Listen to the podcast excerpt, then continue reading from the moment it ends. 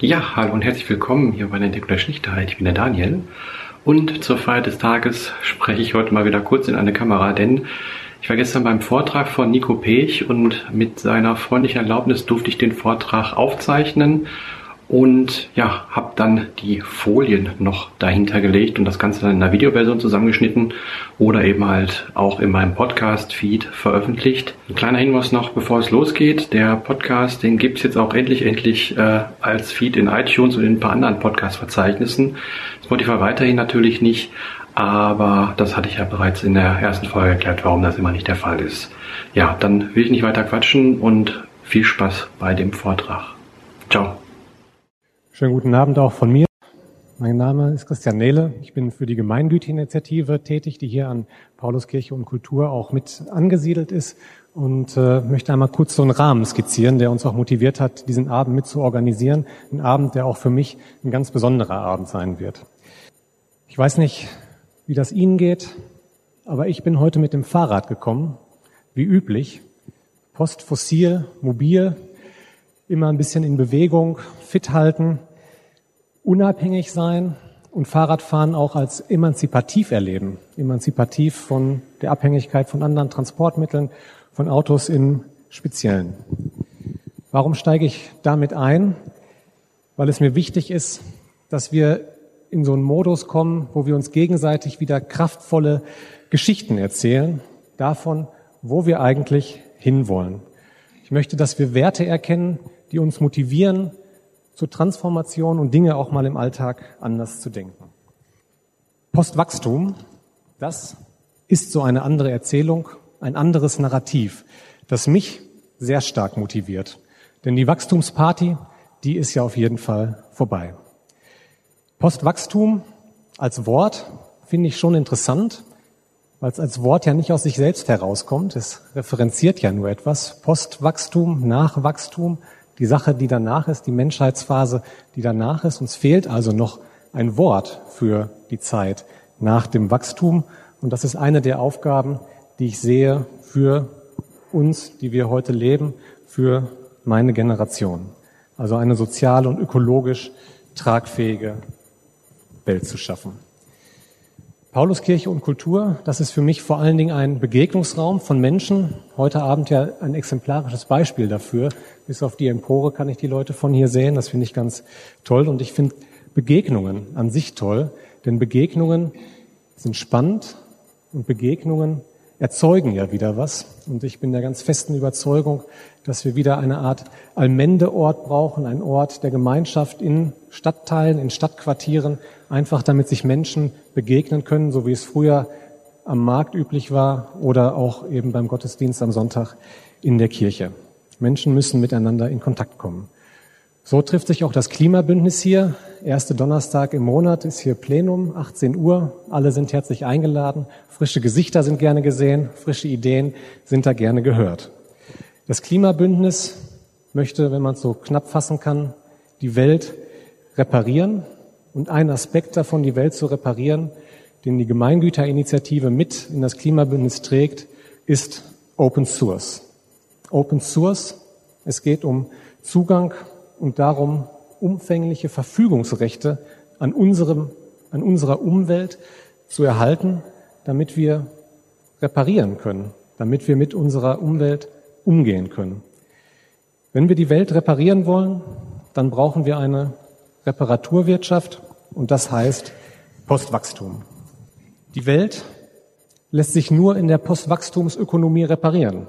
Das ist natürlich auch eine Kapitalismuskritik, und die gehört aus meiner Sicht ins Zentrum der öffentlichen Debatte über die Zukunftsfähigkeit unseres Zusammenlebens auf unserem Planeten.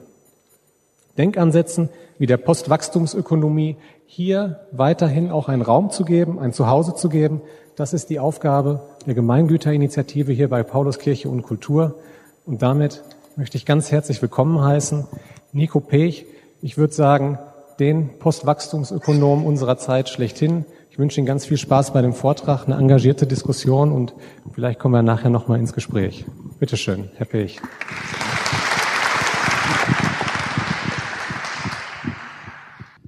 Einen wunderschönen guten Abend, meine sehr verehrten Damen und Herren. Ich möchte mich zunächst einmal für die überaus freundliche Einladung in die Pauluskirche bedanken. Ich vermute mal, dass die meisten von Ihnen hierher gekommen sind, um sich zu beschweren über die letzte Portoerhöhung. Und Sie denken, jetzt kommt jemand, der sich für das Wachstum der Post einsetzt und der muss ja erklären können, wie also diese Preissteigerung in den Briefmarken zustande gekommen ist. Da muss ich Sie enttäuschen. Ich habe tatsächlich etwas ganz anderes vor.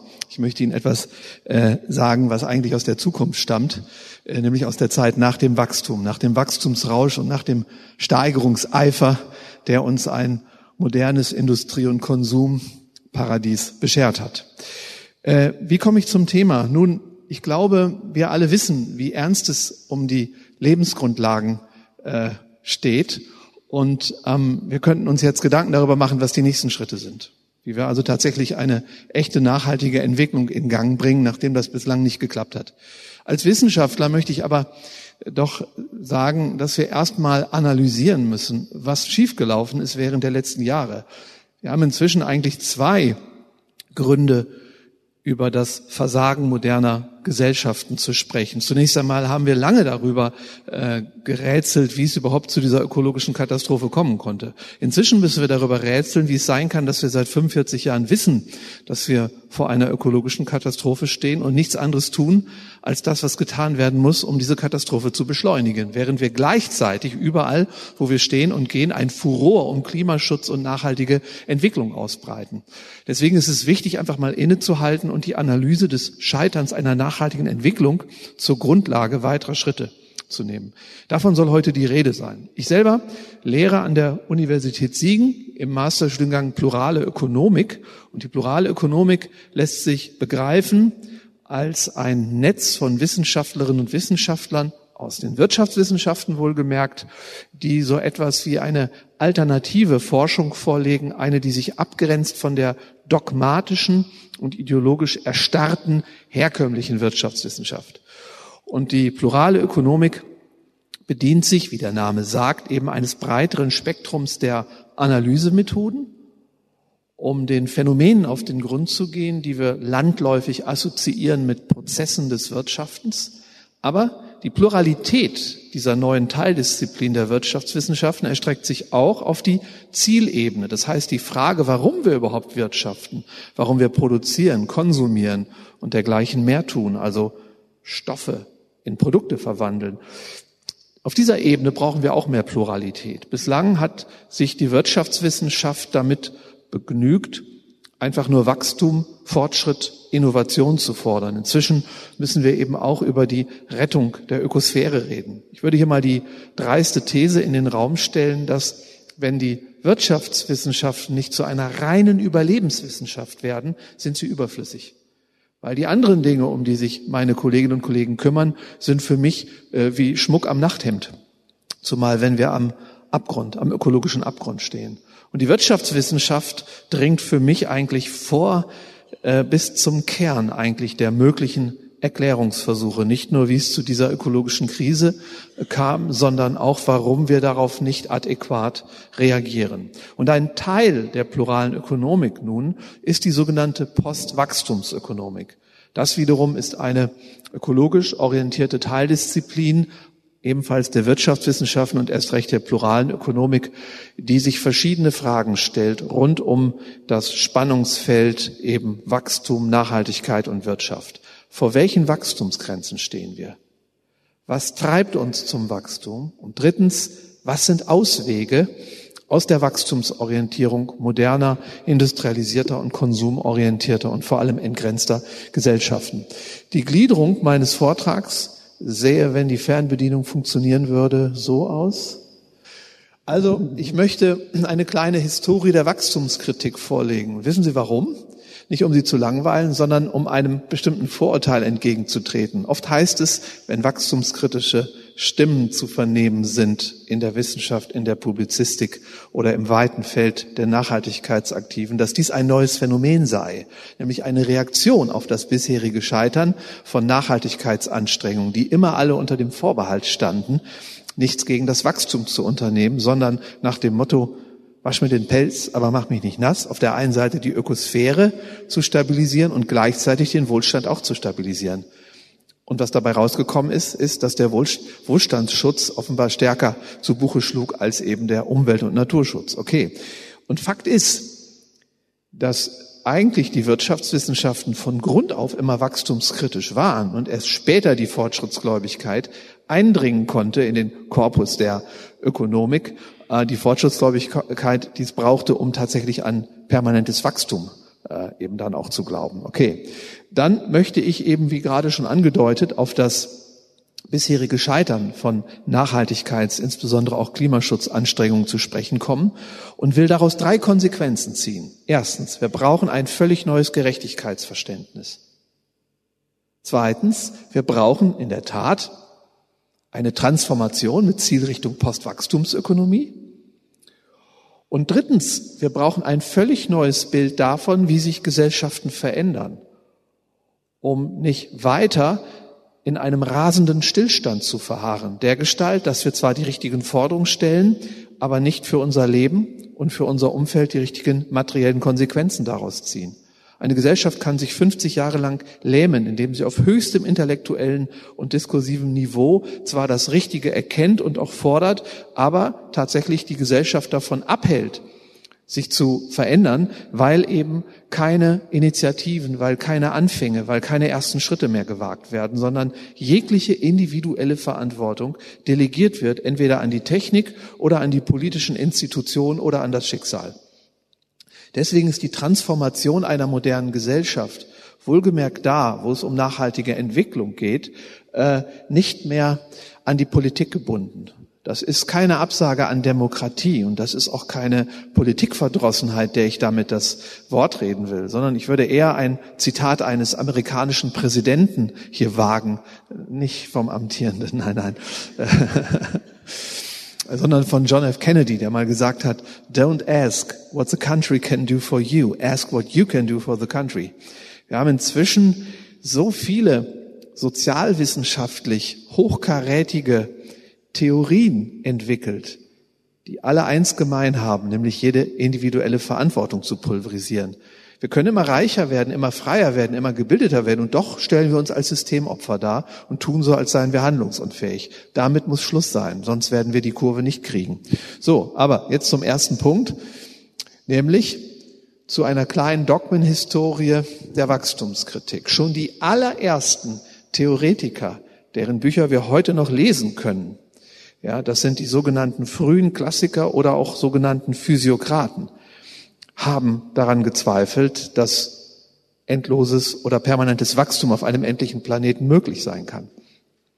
Die zweite Kohorte der Wachstumskritikerinnen und Kritiker assoziiere ich mit der Frage, ob denn Wachstum überhaupt sinnvoll sein kann. Die wurde tatsächlich sogar von Personen verneint, denen man das nie zutrauen würde, etwa von John Maynard Keynes oder Ludwig Erhard. Das sind zwei Galionsfiguren der praktischen Wirtschaftspolitik und natürlich auch der Theoriebildung, die bekannt dafür sind, Architekten des menschlichen Wohlergehens durch wirtschaftliches Wachstum zu sein. Aber selbst die beiden haben in ihrer Spätphase oder in der Spätphase ihres, Schaffens gesagt, dass wenn gewisse Bedürfnisse befriedigt sind in einer modernen Gesellschaft, macht es gar keinen Sinn mehr, die Produktion weiter wachsen zu lassen.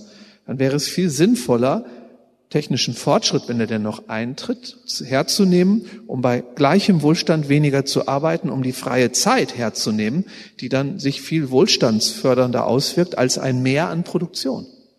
Das finde ich hochinteressant. Darauf werde ich heute noch zu sprechen kommen. Die dritte Phase der Wachstumskritik assoziiere ich äh, mit also eben dem Problem der Verantwortbarkeit, also der Schädlichkeit weiteren Wachstums. Selbst wenn es denn möglich wäre und wenn es sinnvoll wäre, also uns gut täte, stellt sich die Frage, sind nicht die schädlichen Nebenwirkungen weiteren wirtschaftlichen Wachstums so unverantwortbar, dass wir deshalb schlicht und ergreifend nicht nur auf die Bremse treten müssen, sondern sogar einen Rückwärtsgang einlegen müssen.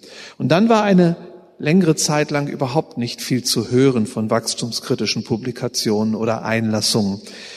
Aber dann kam eine Katerstimmung auf, weil der Glaube an das grüne Wachstum, der die Wachstumskritik abgelöst hatte, äh, weil dieses grüne Wachstum im Prinzip äh, strandete.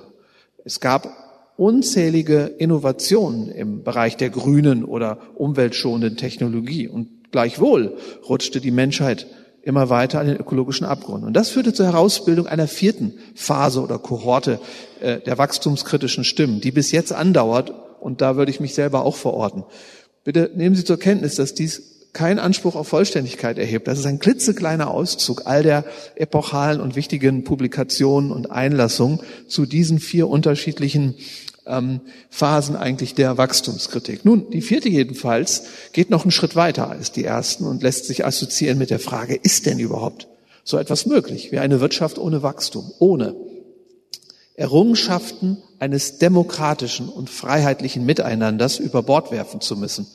Denn eine Ökodiktatur ist für mich absolut keine Lösung, auch keine Ökostasi. Ich hoffe, Sie haben, weil Sie alle nicht Bildzeitungsleser sind, nicht mitbekommen, was für ein Shitstorm oder Rufmord ich im, äh, im Sommer erlitten habe, weil ich irgend so Interview für äh, Deutschlandfunk gegeben habe und dann haben einige Vertreterinnen und Vertreter des Pegida und AfD-Umfeldes mich bezichtigt, ich würde eine Ökodiktatur ausrufen wollen. Das wiederum hat die Bildzeitung aufgegriffen und dann können Sie sich vorstellen, äh, was dann passierte.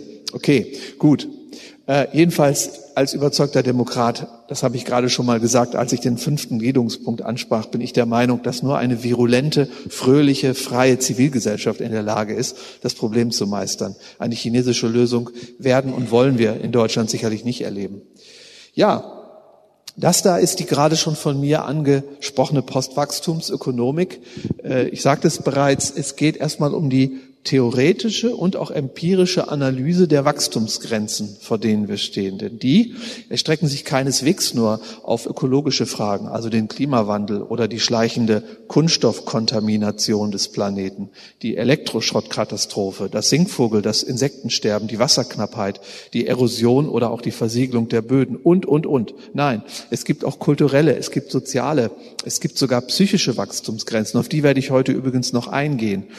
Es gibt darüber hinaus auch Legitimitätsgrenzen, auf die gehe ich heute auch noch ein. Mit welchem Recht eigentlich fordern wir den Wohlstand, den wir derzeit gerade genießen? Will mir jemand erklären, dass wir den erarbeitet haben? Da würde ich Ihnen als Ökonom widersprechen und würde äh, entgegnen, unser Wohlstand ist nichts, aber auch nichts anderes als reine Plünderung. Würden wir also unseren Wohlstand verringern, wäre das kein Verzicht, sondern die Rückgabe einer Beute, die wir uns unangemessenerweise angeeignet haben. Gut, dazu erzähle ich noch was. Der zweite wichtige Punkt der Postwachstumsökonomik betrifft die Frage, welches nun die treibenden Kräfte sind, die es uns so schwer machen, abzulassen von der Wachstumsorientierung. Oft ist auch von Wachstumszwängen die Rede. Ich unterscheide hier nachfrageseitige, also eher kulturgeprägte Wachstums Treiber von denen, die sich auf der Angebotsseite der Wirtschaft verorten lassen und die ganz stark verbunden sind mit Kapitalverwertungsinteressen oder Zwängen oder Imperativen. Darüber hinaus gibt es auch noch andere Wachstumstreiber, die sich auf diese beiden Rubriken verteilen lassen, aber aus Zeitgründen möchte ich die heute nicht in den Fokus rücken. Wichtiger erscheint mir dann der dritte Punkt, nämlich wie sähe denn die Lösung aus? Diese beiden Begriffe übrigens, Postwachstumsökonomik und Postwachstumsökonomie, äh, sind nicht irgendwie aus Schlampigkeit unterschiedlich geschrieben, sondern von Ökonomik sprechen wir in den Wirtschaftswissenschaften immer, wenn wir ein Fach, eine Teildisziplin ja, eine Forschungsrichtung kennzeichnen. Und die Ökonomie, also Postwachstumsökonomie, ist ein Gegenstand, ein Analysegegenstand. In diesem Fall also ein Versorgungsmodus der Zukunft. Eine Möglichkeit, Menschen in einer modernen Gesellschaft innerhalb ökologischer Grenzen zu versorgen. Und auch hier sehen Sie so verschiedene Eintragungen in den Kästchen da und damit wird schon angedeutet, dass der Weg in eine Postwachstumsökonomie äh, kein, kein monokausales Gebilde ist, sondern dass es verschiedene Gestaltungsebenen gibt. Suffizienz steht für einen kulturellen Wandel in Richtung Genügsamkeit. Subsistenz steht für eine Abkehr von der reinen Industrieversorgung hin zu mehr selber machen, Selbstversorgung. Die Regionalökonomie wiederum bedeutet, kürzere Distanzen zu haben zwischen Verbrauch und Produktion, sehr wohl Märkte, ein Geldsystem und unternehmerische Kreativität äh, zu nutzen, aber eben in einem nicht allzu industrialisierten äh, Maßstab. Gleichwohl bleibt eine Industrie übrig, ohne die wir nicht modern bleiben können. Und diese Industrie muss nicht nur sehr viel kleiner sein, sondern sie muss auch umgebaut werden. Dann aber fünftens sind auch Regelwerke, Gesetze, politische Flankierung oder andere Szenarien eines Wandels der Gesellschaft vonnöten. Auch darauf werde ich dann heute, wenn die Zeit reicht, noch ein bisschen eingehen. Ja, apropos Zeit, ich muss mal ganz kurz meine Armbanduhr. Ich habe hier so eine schöne alte russische Armbanduhr, das ist eine Pouliot. Moment. Ich wollte eigentlich Ihnen was erzählen, während ich die Uhr abnehme. Die braucht keinen Strom. 1975 ist die produziert worden. Geht leider nicht genau, aber es ist so, das erste sowjetische Uhrenwerk war eben Poljot. Die erste Uhr, die jemals ins Weltall geflogen ist, am Handgelenk von dem Gagarin, war eine Poljot. Es war nicht die, okay, aber immerhin. So, jetzt weiß ich, wo ich bin. Aha, fünf nach halb, wir müssen schneller reden. Also vom Scheitern bisheriger Nachhaltigkeitsanstrengungen soll jetzt die Rede sein. Das ist eine Karikatur, die auf dem Titelblatt einer Zeitschrift erschienen ist, die wiederum den Namen trägt La Décroissance. Das ist die französische Zeitschrift der dortigen wachstumskritischen Bewegung. Ne? Also Décroissance, nicht Croissant, also Décroissance, äh, das heißt eben das Gegenteil von Wachstum. Degrowth, Postwachstumsökonomie oder Decrescita. Und äh, Sie sehen an der Karikatur oder an dem Stil der Karikatur, dass das dieselben Macherinnen und Macher sind, die auch Charlie Hebdo betreiben. Das ist also eine Art Nebenprojekt. Aber mir geht's jetzt auch um den Inhalt hier. Machen sich also diese, äh, ja, diese Karikaturisten lustig über jemanden, der an unendliches Wachstum glaubt, indem, das ist jetzt stellvertretend für die vielen technischen Innovationen, indem eine Art Elixier, ein Wundermittel, ja, ein technologisches flüssiges Wundermittel über alles gesprüht wird, was wir so an Wohlstandsartefakten liebgewonnen haben, um es damit unschädlich zu machen, zu ökologisieren.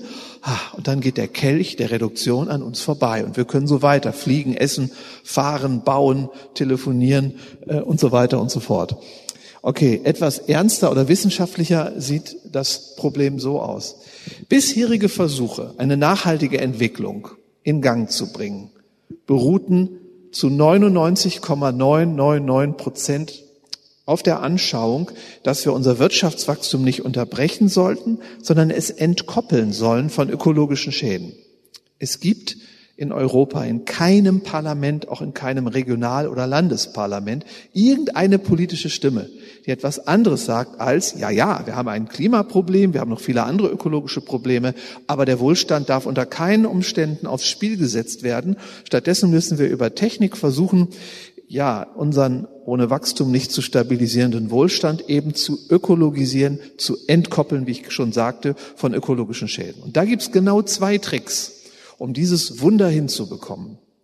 Erstens die ökologische Effizienz. Damit ist gemeint, ein bestimmtes Niveau an Wohlstand möglichst technisch so zu optimieren, dass wenig an Input in Form ökologisch relevanter Ressourcen benötigt wird. Wenn Sie also ein 3-Liter-Auto fahren, ist das um den Faktor 2 effizienter als ein 6-Liter-Auto. Ich meine übrigens Verbrauch und nicht Hubraum. Das muss man ja in SUV-Zeiten sagen. Das könnte ja falsch verstanden werden. Okay, nicht? Oder ein Passivhaus ist um den Faktor 5 effizienter als ein Haus, das nach der momentan geltenden Energieeinsparverordnung äh, gebaut wird, bezogen auf den Wärmeenergieverbrauch. Okay, das heißt, Primärenergie pro Wertschöpfung soll verringert werden.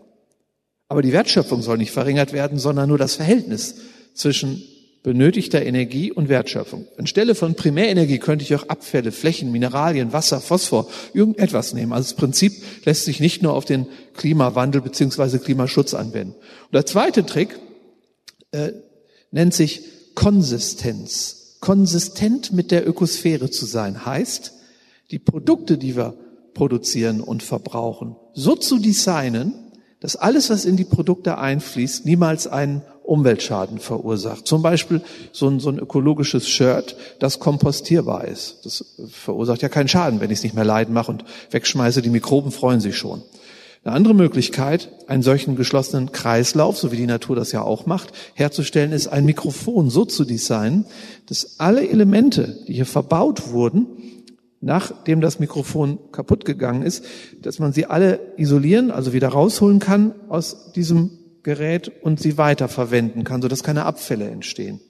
Und der dritte Teilbereich dieser Konsistenz ist die regenerative Energie. Auch das ist konsistent mit dem Prinzip der ökologischen Stoff- und Energieumwandlung, denn auch die Natur benutzt ja keine Atom- oder Kohlekraftwerke, sondern bedient sich nur der regenerativen Energieträger, ja. So. Und diese beiden Prinzipien zusammen sollen insgesamt eine Entkopplung herbeiführen. Das sieht dann, wenn man das so aufmalt, so aus, dass das Bruttoinlandsprodukt, also BIP steht für Bruttoinlandsprodukt, das ist die Summe aller pro Jahr erzeugten Güter einer Volkswirtschaft, dass dieses Bruttoinlandsprodukt weiter steigen soll. Hurra, uns geht's gut. Aber die ökologischen Schäden hier eben bezogen auf den Klimawandel, CO2-Emissionen, die sollen nicht so doll steigen. Deswegen Entkopplung. Ja, den Begriff habe ich ja schon ein paar Mal verwendet. Nun ist es blöderweise so, dass wir derart ökologisch über unsere Verhältnisse leben, also praktisch nicht mehr überlebensfähig sind, dass es natürlich nicht ausreicht, einfach die ökologischen Schäden einfach nur weniger steigen zu lassen, als den Wohlstand steigen zu lassen. Deswegen reicht diese Art der Entkopplung, die man als relative Entkopplung bezeichnet, nicht aus, sondern was wir brauchen, ist eine absolute Entkopplung. Wie ich gleich noch erklären werde, ist es so, dass wir in der Bundesrepublik zwölf Tonnen an CO2-Äquivalenten pro Kopf und pro Jahr verursachen. Und wir müssten, wenn wir unter der Prämisse globaler Gerechtigkeit das 1,5 oder 2 Grad Klimaschutzziel einhalten wollten, runter auf eine Tonne. Verstehen Sie, deswegen reicht es nicht aus, einfach die CO2-Emissionen zu stabilisieren oder nur langsamer steigen zu lassen. Wir müssen radikal runter. Wir müssen die CO2-Emissionen zwölfteln. Und wenn bei gleichzeitiger Abnahme der CO2-Emissionen um einen solchen Faktor die Wirtschaft gleichzeitig noch wächst, dann kommt mir das vor wie der Slogan einer äh, Werbung, die mal geschaltet wurde von der größten bayerischen Molkerei. Müller heißen die. Die haben mal vor ein paar Jahren im Fernsehen einen besonders fettarmen Joghurt beworben und der Slogan hieß, friss das Doppelte und nimm ab dabei. Wissen Sie, ja, das, die, die Älteren unter Ihnen, also in meinem Alter wenigstens, die werden sich noch dran erinnern. Also das ist Alchemie. Mit Physik oder auch Ökotrophologie hat das nichts zu tun. Interessanterweise glauben das aber im Bereich der Umweltpolitik und auch im Bereich der Wissenschaften anscheinend alle. Denn alle gehen davon aus, dass man mit diesen beiden Tricks weniger Primärenergie benötigen oder die Primärenergie zu entschärfen, also weniger CO2-Emissionen pro Primärenergieeinheit, wie bei Wind, Sonne, Biomasse und so weiter, dass das hinreichend sein kann, um dieses Wunder zu vollbringen. Das scheitert nun auf so, viel, e, auf so viel Ebenen, dass ich nur vier davon herausgreifen möchte. Zunächst einmal. Wissen Sie, das passt gut. Ich bin ja hier in einer Kirche. Kirchen haben ja was mit Gläubigkeit und Religion zu tun. Dann gibt es eine Menge Leute, die sagen, na ja, ich gehe ja gar nicht mehr in die Kirche, weil ich bin ja so aufgeklärt und akademisiert und so und äh, ich habe also ein rationales und vernunftgeleitetes Verständnis von Realität und so weiter. Und ähm, ich glaube, das ist ziemlicher Quatsch. Ich glaube, da wo ich normalerweise bin, in der Uni, da geht's viel, viel glaubensfester zu als in dieser Kirche.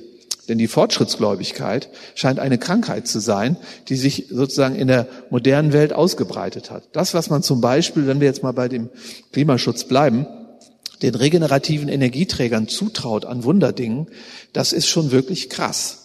Wenn Sie die Rhetorik manchmal, nicht nur bei den Projektierern von Windkraft oder Photovoltaik oder Biogasanlagen, wenn Sie diese Rhetorik mal äh, gegens Licht halten und die vergleichen mit der Rhetorik, die in den späten 50er und 60ern zu Buche schlug, als man die Kernenergie äh, angepriesen hat, dann stellen Sie keinen Unterschied fest. Es gibt Menschen, die meinen, man könne mit regenerativer Energie die Welt retten. Fakt ist, dass die Bundesrepublik Deutschland ja tatsächlich so eine Art Musterschüler weltweit geworden ist bei dem Versuch, durch regenerative Energie unser Wohlstandsmodell zu entkoppeln von Treibhausgasen. Wer vor 20 Jahren das letzte Mal die Bundesrepublik Deutschland als Ausländer bereist hat und heute mal zufällig zurückkehrt, erkennt manche Bundesländer nicht mehr wieder, weil die dermaßen verändert worden sind durch die Nachindustrialisierung der letzten Landschaften, die uns geblieben sind, durch Windkraftanlagen, durch Photovoltaik, Freiflächenanlagen, vor allem Biogasanlagen und da, wo ich wohne, in Norddeutschland, durch die Vermeisung ganzer Landstriche. Und was hat's gebracht? Wenn wir mal die Primärenergie, die wir in Deutschland verbrauchen, mal in der Summe darstellen und mal aufteilen auf die verschiedenen äh, Energieträgern, stellt sich heraus, dass der Anteil der regenerativen Energie bei 14 Prozent liegt Und nur ein Bruchteil dieser 14 Prozent ist überhaupt klimaschonende oder nachhaltige Energie, weil nämlich Biogasanlagen nicht zum Klimaschutz beitragen und überdies so viel andere ökologische Nebenwirkungen haben, dass selbst der verschlafenste Politiker im Bundestag begriffen hat, dass die weitere Förderung dieser Technologie so nicht mehr weitergehen kann. Bleiben also nur Sonne und Wind als die Hoffnungsträger einer Energiewende. Was wir alles investiert haben in die Windenergie, auch die politischen Preise, die wir gezahlt haben. Es gibt Regionen, es gibt Kommunen, die sind gespalten im Hinblick eben darauf, wo können noch Windparks hin oder wo sind sie fehl am Platze. Ich will das nicht kommentieren, ich stelle es einfach nur fest. Aber trotzdem, trotz all dieser Anstrengung ist es so, dass der Anteil der Windenergie an der gesamten Primärenergiemenge in Deutschland bei gerade mal 3,2 Prozent liegt. 3,2 Prozent. Und wenn Sie diesen Anteil verdoppeln wollen, werden Sie in manchen Regionen einen Bürgerkrieg auslösen. Gut, das war etwas übertrieben, aber es gibt eben so viele Menschen, die sich vor den letzten Rest der Natur stellen und sagen, wie kann, man nicht, wie kann ich denn Klimaschutz begründen damit, dass ich sage, dies ist eine Maßnahme, um die ökologische Überlebensfähigkeit der menschlichen Zivilisation zu retten. Nun zerstöre ich aber gerade die Ökosphäre mit der Begründung, dies sei nötig, um den Platz für einen industrialisierten Klimaschutz zu schaffen. Das wird nicht funktionieren. Übrigens, die Sonne schickt keine Rechnung sagt jemand, der auch ein gleichnamiges Buch geschrieben hat, den kennen Sie alle. Die Sonnenenergie hat einen Anteil an der Primärenergie in Deutschland von unter 1,4 Prozent. Und zwar Photovoltaik und Solarthermie zusammengerechnet. Und auch im internationalen Vergleich haben wir nicht viel erreicht in Deutschland. Wir liegen unter dem europäischen Durchschnitt, ungefähr auf Platz 20, was den Anteil der regenerativen Endenergie an der gesamten Endenergiemenge anbelangt. Endenergie heißt, da sind die Umwandlungsverluste, wenn ich Energieträger in Elektrizität oder in andere Nutzenergie verwende, schon eingerechnet. Und die andere Nebenwirkungen, die will ich hier gar nicht aussparen, auf die komme ich gleich noch. Also diese Überschätzung eigentlich des technischen Fortschritts ist eine Droge geworden, lenkt uns ab davon, einen echten Wandel zu vollziehen, der bei uns anfangen müsste und nicht bei der Technik. Folgt daraus, dass wir keine Technik brauchen? Folgt daraus, dass Windenergie schlecht ist? Folgt daraus, dass es eine Alternative zur Solarenergie gibt? Nein. Daraus folgt nur, dass wir es nie schaffen können, mit Technik allein unseren Wohlstand zu erhalten, geschweige denn in ökologischen Grenzen zu bleiben. Ich bin für eine Energiewende, die auch sicherlich eine technische Dimension hat. Aber Windkraftanlagen kann man nicht hernehmen, um Landschaften zu zerstören. Sie gehören in Industriegebiete, sie gehören auf stillgelegte Autobahnen und stillgelegte Flughäfen. Das wäre das Wichtigste. Das wäre dann doppelter Klimaschutz, weil die größten Klimakiller im Verkehr liegen. Und es ist nämlich so, ich sagte gerade, regenerative Energie liegt bei 14 Prozent der Primärenergie, davon Sonne ungefähr 1,3, äh, 1,4 und Wind bei 3,3. Rohöl liegt bei 35 Prozent. Das ist der dickste Brocken. In der Bundesrepublik Deutschland verbrauchen wir 2,5, 2,5 Millionen Barrel Rohöl. Ein Barrel Rohöl ist ein Fass, das hat so diese Dimension, da passen 160 Liter rein. Nehmen Sie 2,5 Millionen von diesen Fässern und versuchen sich vorzustellen, was für ein Gebilde das ergäbe, wenn Sie also eine, eine Wand daraus bauen aus diesen 2,5 Millionen Fässern, die 100 Meter Länge hat, wie hoch die dann sein müsste. Wenn man so Kinder in der Schule fragt, in welcher Zeit verbrauchen wir diese 2,5 Millionen Barrel Rohöl, dann raten die jemand sagen, ja, so in einem Jahr. Die richtige Antwort lautet an einem einzigen Tag. Und darüber wird nicht gesprochen.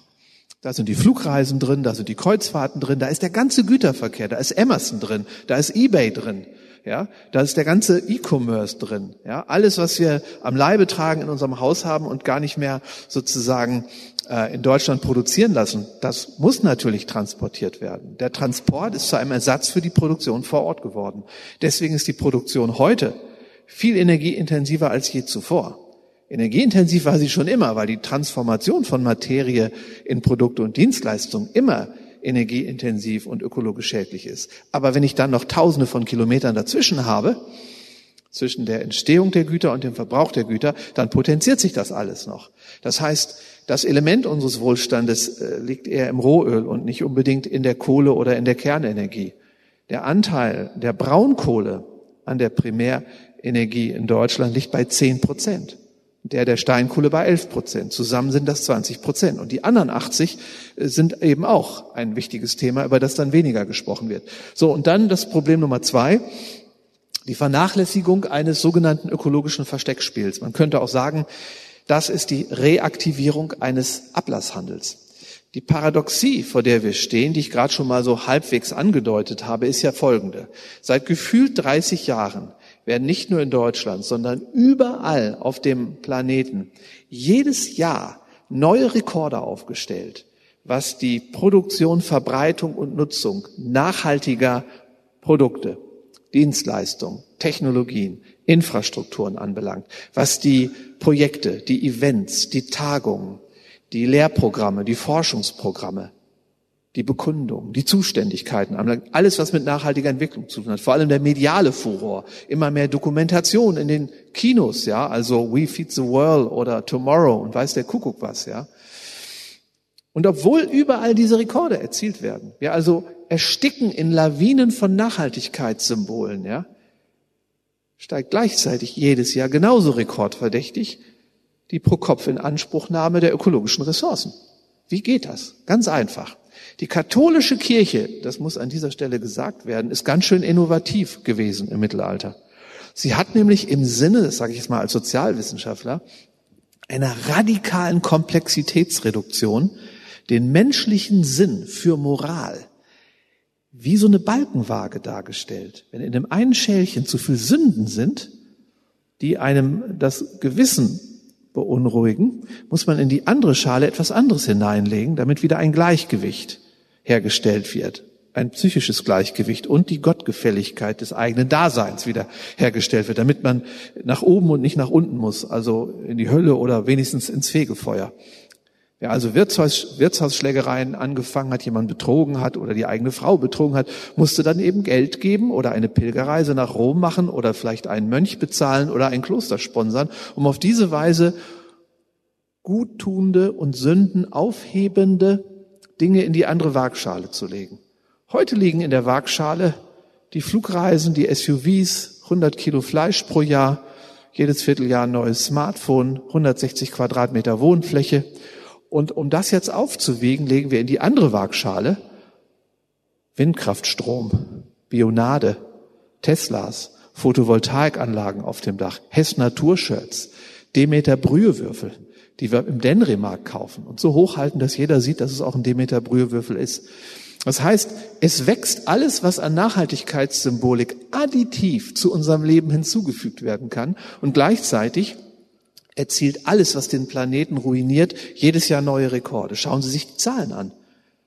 2017 im Dezember hat ein Redakteur des Handelsblatts geschrieben, dass das Jahr 2018, das wusste der schon im Dezember 2007, einen epochalen Sprung in der weltweiten Automobilindustrie darstellen würde. Nämlich das Jahr, in dem erstmals die Zulassungszahlen für SUVs die 50-Prozent-Marke auf diesem Planeten überschreiten. Im Flugverkehr, Kreuzfahrten habe ich schon gesagt, in allen möglichen Konsumsparten erreichen wir jedes Jahr einen neuen Rekord. Jedes Jahr auch einen neuen Rekord, was die pro Kopf in Anspruch genommene Wohnfläche anbelangt. Ja. Wir lagen in den 50er Jahren bei ungefähr 15 Quadratmeter Wohnfläche pro Kopf. Inzwischen haben wir den Wert mehr als verdreifacht und überall heißt es, hätten Wohnraummangel. Ja. Gleichzeitig, obwohl wir den Planeten drangsalieren, wächst die Produktion an Bionade und Hess Naturtextilien erreichen vermutlich auch jedes Jahr einen neuen Rekord. Und das ist dieselbe alte Balkenwaage wie früher in der katholischen Kirche. Während die Kirche den Ablasshandel längst überwunden hat, haben wir das wohl noch nicht geschafft. Gut. Die dritte Ebene sind die sogenannten Rebound-Effekte. Da will ich es kurz machen. Wäre ein extra Vortrag. Rebound-Effekte sind die Nebenwirkungen der Versuche, über technischen Fortschritt unser Wohlstandsmodell zu ökologisieren. Und die These lautet, es hat noch nie, mit ganz wenigen Ausnahmen, die sich leider nicht verallgemeinern und auch nicht übertragen lassen auf die meisten Handlungsfelder, es hat noch nie ein Beispiel dafür gegeben, dass ein ökologisches Problem durch Technik gelöst wurde, wenn man alle Nebenwirkungen dieser Technologie einbezieht. Umwelttechnik bedeutet immer, einen ökologischen Schaden zu verlagern in ein anderes physikalisches Medium oder in einen anderen physikalischen Aggregatzustand. Der geregelte Drei-Wege-Katalysator braucht pro Exemplar eine Tonne Material. Wie wollen Sie jetzt diese Materialverbräuche saldieren mit dem NOx und SO2, SO2 was dieser Katalysator zurückhält? Außerdem wissen wir inzwischen, dass geregelte Drei-Wege-Katalysatoren eigene Emissionen verursachen, die natürlich was ganz anderes darstellen als NOx oder SO2. Das sind Ammoniakverbindungen, die inzwischen dafür gesorgt haben, dass an viel befahrenen Straßen die Moos- und Flechtenvegetation sich komplett verändert hat. Dazu brauchen Sie kein Elektronenmikroskop. Das können Sie mit bloßem Auge sehen. Windkraftanlagen beispielsweise. Wenn Sie große Windkraftanlagen bauen, können Sie sagen wir mal 3,5 oder 5 Megawatt Nennleistung, können Sie meistens keine Getriebe mehr verwenden.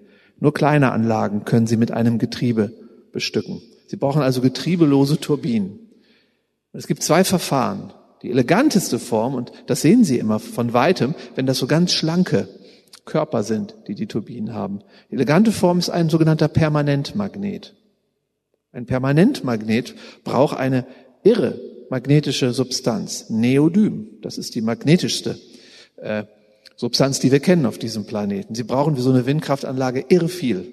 Mehrere hundert Kilo, manchmal sogar eine Tonne. Wie wird, wie wird Neodym hergestellt? Nun, ich erzähle eine Geschichte aus China. Unweit der Grenze Chinas zur Mongolei gibt es eine riesige Industriestadt, die heißt Bachtu. Da leben angeblich, da kommen sie nicht so einfach hin, aus guten Gründen übrigens, da leben an die zwei Millionen Industriearbeiter. Warum? Weil das der Hotspot ist zur Gewinnung und Vorbereitung von Neodym. Neodym ist also sozusagen die Substanz, die Sie in den ganzen smarten äh, Technologien brauchen, wo Magnetismus eine Rolle spielt. Unweit von Bachtu ist eine der größten Freiluftgiftmülldeponien, die wir auf diesem Planeten haben. Ein gigantischer See. Dieser See ist komplett verstrahlt. Nach Schätzung einiger Journalisten, die sich dahin schleichen oder durch andere Kanäle dahin kommen konnten, lagern in diesem See 60 bis 80.000 Tonnen an radioaktivem Thorium und mehrere Tonnen an hochstrahlendem Uran. Jetzt denken Sie, ah, darum geht's, Atomenergie. Nein, Neodym. Das ist der Stoff, aus dem Windkraftanlagen sind. Hat keiner gewusst, will auch keiner wissen. Das meine ich mit Verlagerung von Effekten. Übrigens, eine einzige größere Windkraftanlage in einen Wald zu bauen oder in eine Flussau oder in eine Kulturlandschaft bedeutet, Sie müssen mindestens zwei Hektar Fläche opfern. Je größer die Windkraftanlagen sind, desto gigantischer sind die Baumaschinen und Kräne, die sie brauchen. Sie brauchen Kräne, dagegen ist ein ausgewachsener Leopardpanzer ein Matchbox-Auto. Sie müssen Wege dafür anlegen. Sie brauchen einen gigantischen Teller, damit die Maschinen wenden, damit sie überhaupt dort Platz finden können. Das können sie nie wieder, diese Bodenverdichtung können sie nie wieder äh, rückgängig machen. Spricht alles nicht gegen Windenergie. Aber es spricht dafür, sich klar zu machen, dass es auf diesem Planeten, auf dem die Gesetze der Thermodynamik gelten, dass es hier nichts zum Nulltarif gibt. Auch Windenergie, Photovoltaik Biogas, Elektromobile, Passivhäuser. Nichts davon kriegen Sie ohne ökologische Schäden hin. Sie können immer nur die Variante vielleicht mit den geringsten Schäden wählen, aber dann haben Sie nicht das Wachstumsproblem gelöst. Sie können dann im Prinzip die Geschwindigkeit, mit der Sie auf den ökologischen Abgrund zurasen, etwas verlangsamen. Aber Sie ändern nichts an der Entwicklungsrichtung und Sie ändern nichts an dem Abgrund. Das steckt also hinter den Rebound-Effekten. Es gibt noch andere Rebound-Effekte die darin bestehen, dass die meisten Innovationen, die wir entwickelt haben, um ökologischer zu wirtschaften und auch zu konsumieren, den Effekt haben, dass wenn sie Ressourcen sparen, ja auch Geld sparen. Und dann kann passieren, dass die Einsparung der Ressourcen so viel Geldeinsparung bedeutet, dass dann das eingesparte Geld wiederum verwendet wird, um weiter zu konsumieren und so, dass dann unter dem Strich eventuell sogar noch höhere ökologische Schäden herauskommen. Schauen Sie, in den Nullerjahren haben alle Architekten, Haustechniker, Energieberater und Bauphysiker ein Loblied auf die LED-Revolution abgesungen, haben gesagt, was sind das für Einsparpotenziale? Wenn wir also jetzt nicht mehr nur die alte Energie äh, also die, die, die, die, die Leuchtform, also die, die, die Glasbirne ersetzen, sondern sogar noch besser werden als die sogenannten Energiesparbirnen. LED verbraucht kaum Strom. Nun, gerade weil LEDs so wenig Strom verbrauchen, erleben wir im Moment einen Lichtsmog in der Bundesrepublik Deutschland, der historisch einmalig ist. Statt also dieselbe Beleuchtung mit weniger Strom zu gewährleisten, kauft alles, was nicht bei fünf auf den Bäumen ist, inzwischen LED-Beleuchtung. Gerade natürlich zu Weihnachten und zu Ostern ist das besonders eklatant. Das heißt also, dass unter dem Strich gar nicht mal weniger Strom verbraucht wird, sondern einfach nur mehr beleuchtet wird. Und dann kommt noch hinzu, dass LED-Beleuchtung nichts anderes ist als Sondermüll. Während die uralte, natürlich völlig ineffiziente und stromverschwenderische Glühbirne aus Glas, Keramik und Stahl bestand. Das sind drei Stoffe, die können Sie durchaus im Kreislauf führen. Die können Sie ohne allzu große Entsorgungsprobleme tatsächlich äh, dann eben auch irgendwann äh, zu Abfall werden lassen. Das ist nur ein Beispiel. Ich könnte Ihnen hundert andere nennen. Ja, und das vierte Problem ist eben eines, das ich ebenfalls heute schon in einem Nebensatz kurz habe anklingen lassen, nämlich, dass wir uns zu lange auf die Politik verlassen haben. Die ganze Geschichte der Umweltpolitik, die wir kennen seit 100 Jahren, und zwar exakt seit 100 Jahren, vor genau 100 Jahren, also 1920, ist in London im Macmillan Verlag das epochale Buch The Economics of Welfare erschienen. Der Autor war Arthur Pigou. Das ist der Erfinder dessen, was wir heute Ökosteuer, Emissionssteuer nennen. Auch die Subventionierung, wie in der sozusagen in, in, in der Energiewende durch das Erneuerbare Energiengesetz, die Subventionierung der guten Dinge, das alles hat der Mann in diesem Buch schon niedergelegt. Ja? Also da hat sich gar nicht so wahnsinnig viel verändert, was unser Wissen oder was die Konzeption der Umweltpolitik anbelangt. Während dieser 100 Jahre hat Umweltpolitik immer nur bedeutet, dass der Staat den Rahmen unseres Handelns verändert durch Anreizsysteme oder auch durch vorsichtige Regulierung, um die Nachfrage der Menschen umzulenken. Weg von den schädlichen Aktivitäten und Objekten hin zu den nachhaltigen Aktivitäten und Objekten. Aber es stand nie in Frage, dass natürlich der Wohlstand gleich bleiben muss weil wir uns immer bei allen umweltpolitischen Überlegungen und auch natürlich Umsetzung einer Umweltpolitik uns immer klar gemacht haben, dass es eine Technologie gibt, die dafür sorgt, dass es einen ökologischen Ersatz gibt für den bisherigen Wohlstand. Und jetzt stehen wir vor dem Problem, weil die Rebound-Forschung und weil die anderen Aspekte, auch die Überschätzung des technologischen Fortschritts jetzt in Erscheinung treten, stehen vor der Erkenntnis, dass es nicht funktioniert. Auch die Energiewende funktioniert schlicht und ergreifend so ohne weiteres nicht, ohne ökologische Schäden. Das heißt, das Spiel ist aus. Wir stehen vor einem Epochenwechsel. Wir müssen uns klar machen, dass, weil es diese Ersatzprodukte gar nicht geben kann, es gibt keinen ökologischen Ersatz für eine Flugreise in die Karibik, eine Kreuzfahrt oder ein SUV. Das sind Dinge, die man nur ersatzlos fallen lassen kann. Und das, das Problem, was daraus erwächst, ist, in dem Moment, wo die Technik versagt, versagt auch die Politik. Denn die Politik kann jetzt ja gar nichts anderes machen, als, wenn sie solche Rahmenbedingungen umsetzt, als unser Leben zu verändern und nicht nur die Technik zu verändern, wie es vormals anvisiert wurde. Das heißt, die einzig wirksame Klimaschutz oder sonstige Umweltpolitik kann jetzt nur noch darin bestehen, einen Rahmen zu setzen, der uns dazu bringt, pro Jahr nicht mehr als 24 Kilo Fleisch zu essen ausgehend von dem derzeitigen Wert, der zwischen 60 und 80 Kilo liegt. Nicht mehr als 35 Quadratmeter Wohnfläche pro Kopf in Anspruch zu nehmen, kein eigenes Auto mehr zu haben, nicht mehr in den Urlaub zu fliegen. Kreuzfahrten müssten verboten werden, SUVs sowieso. Vielleicht müsste man sogar so weit gehen und sagen, Kinder unter acht oder zehn Jahren sollten keine digitalen Endgeräte haben, schon aus ökologischen Gründen. Würden Sie jemanden wählen, der Ihnen das zumutet? Vielleicht sitzen hier einige, die das tun, einige das tun, aber die Mehrheit nicht. Das wiederum weiß die Politik. Deswegen ist der Politik sozusagen das Heft des Handelns aus der Hand genommen worden. In einer parlamentarischen Demokratie wählt eine konsumverliebte Mehrheit keine Politik, die sie zu etwas zwingt, wozu sie freiwillig nicht bereit ist, die Mehrheit. Diese Paradoxie können Sie nicht lösen in einer parlamentarischen Demokratie. Aus diesem Grund müssen wir letzten Endes uns klar machen, dass wir auch als überzeugte Demokraten mehr eigene Verantwortung übernehmen müssen.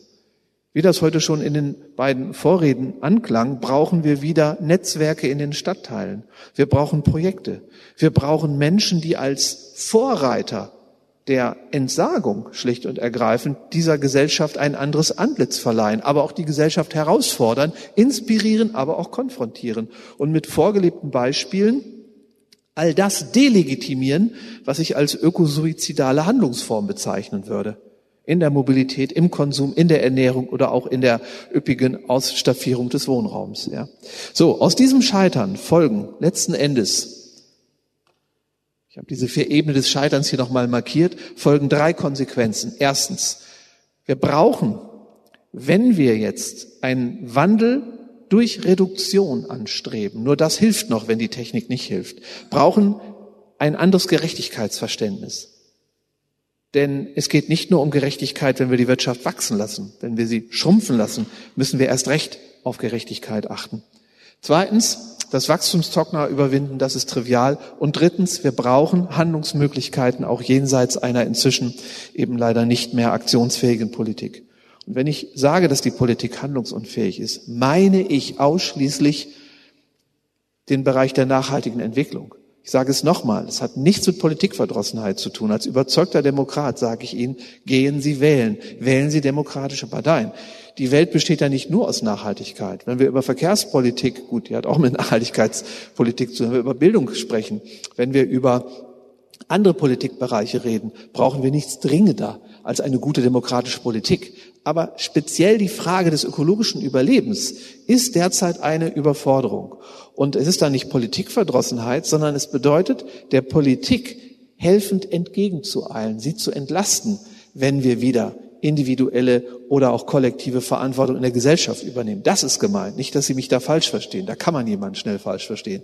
So, ein neues Gerechtigkeitsverständnis. Wenn wir uns also das Problem nochmal angucken, den Klimawandel, sehen Sie hier im Zeitraffer, wie sich eben die Durchschnittstemperatur auf dem Planeten abgetragen über die Monate hinweg verändert hat, seit etwa dem Jahr, äh, wo wir erstmals verlässliche Daten über die Temperatur des Planeten hatten.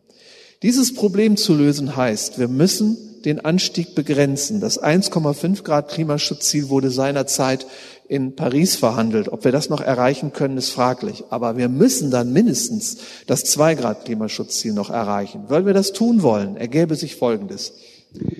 Und diese Logik, ich sage es nochmal, können Sie ebenfalls auf andere Nachhaltigkeitsdefizite äh, anwenden. Wir haben eine Gesamtbelastung die wir der Ökosphäre noch zumuten können, wenn wir überleben wollen. Für den Klimawandel bedeutet das, beziehungsweise dessen Eindämmung, dass wir etwa bis 2050 nicht mehr als noch 750 bis 770 Milliarden Tonnen an CO2-Äquivalenten freisetzen dürfen. Und das ist das Gerechtigkeitsproblem des 21. Jahrhunderts und nicht, wer wie viel Einkommen und Vermögen hat. Das gerecht zu verteilen will ich auch gerne, aber das ist für mich erstmal äh, Punkt zwei auf der Überlebensagenda. Hier geht es um die Verteilung dessen, was wir uns überhaupt noch innerhalb eines Rahmens der Überlebensfähigkeit erlauben können. Wir liegen derzeit, ich sagte es bereits, bei zwölf Tonnen und müssen runter auf ein bis zwei Tonnen. Wenn Sie die Homepage des Umweltbundesamtes aufrufen, steht da nicht mehr als eine Tonne. Und das heißt so viel wie die soziale Frage des 21. Jahrhunderts lautet, wer darf sich noch mit welchem Recht wie viel materielle Freiheiten herausnehmen, ohne über seine oder ihre Verhältnisse zu leben. Nicht nur ökologisch, sondern dann gleichsam sozial. Denn wer sich zu viel an materiellem Wohlstand hier nimmt,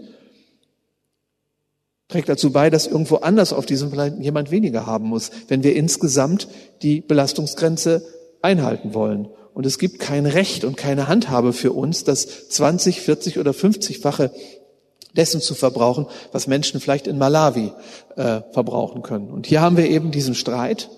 Kann man das mit grünem Wachstum, also eine Energiewende hinkriegen, oder brauchen wir tatsächlich eine wachstumskritische Position? Und wenn wir Gerechtigkeit im 21. Jahrhundert durchbuchstabieren, müssen wir uns klar machen, dass unser Wohlstand sowieso nicht von uns verdient wurde.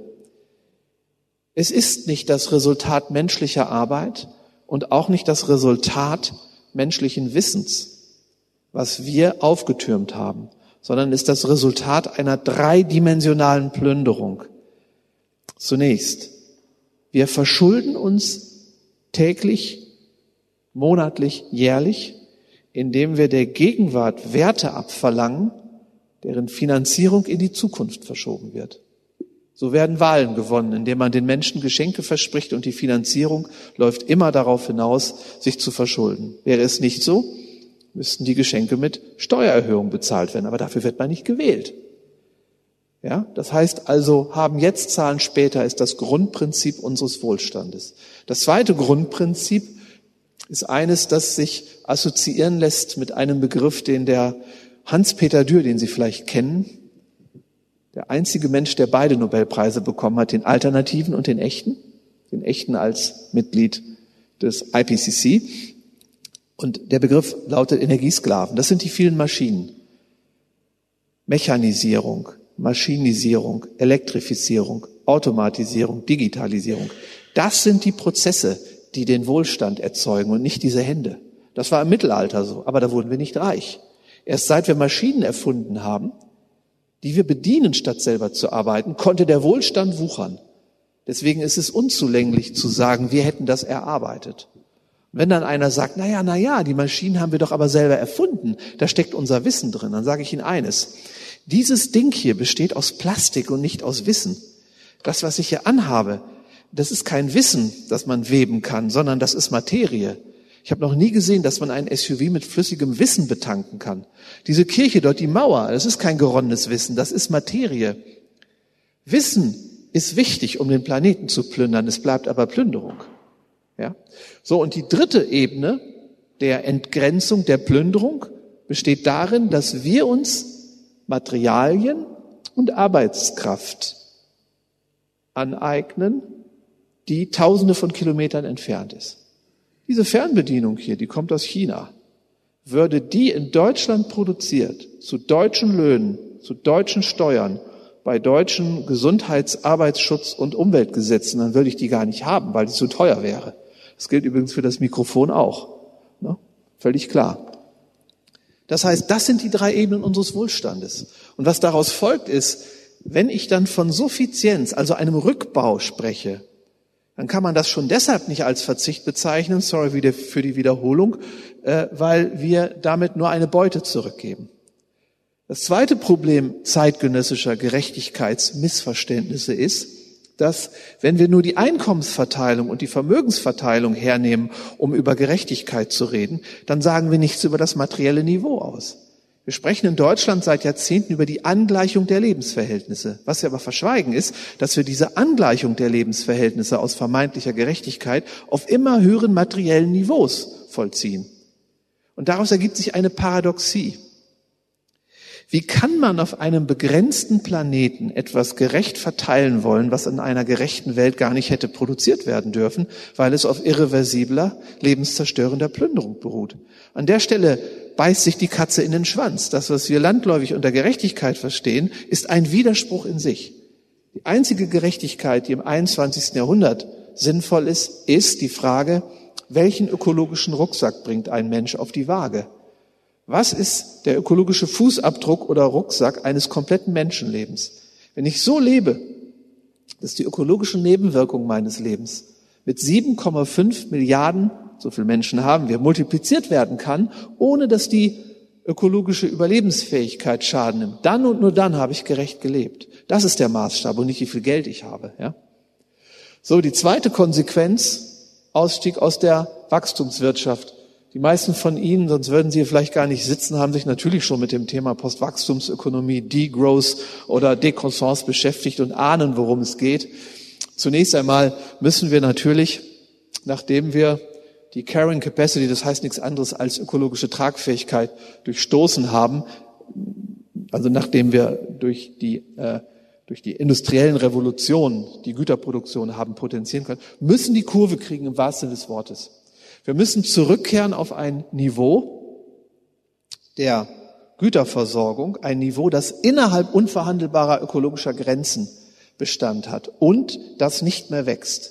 Eine solche statische Ökonomie, die also viel kleiner sein muss als heute, beruht darauf, nur noch das zu produzieren, was nach Ausschöpfung aller Nutzungsdauer verlängernden Maßnahmen einen konstanten, geringeren Güterbestand erhält, aber nicht vergrößert. Das ist die einzige Funktion, die die Produktion dann noch hat. Aber das kann eine moderne Produktion sein. Ja?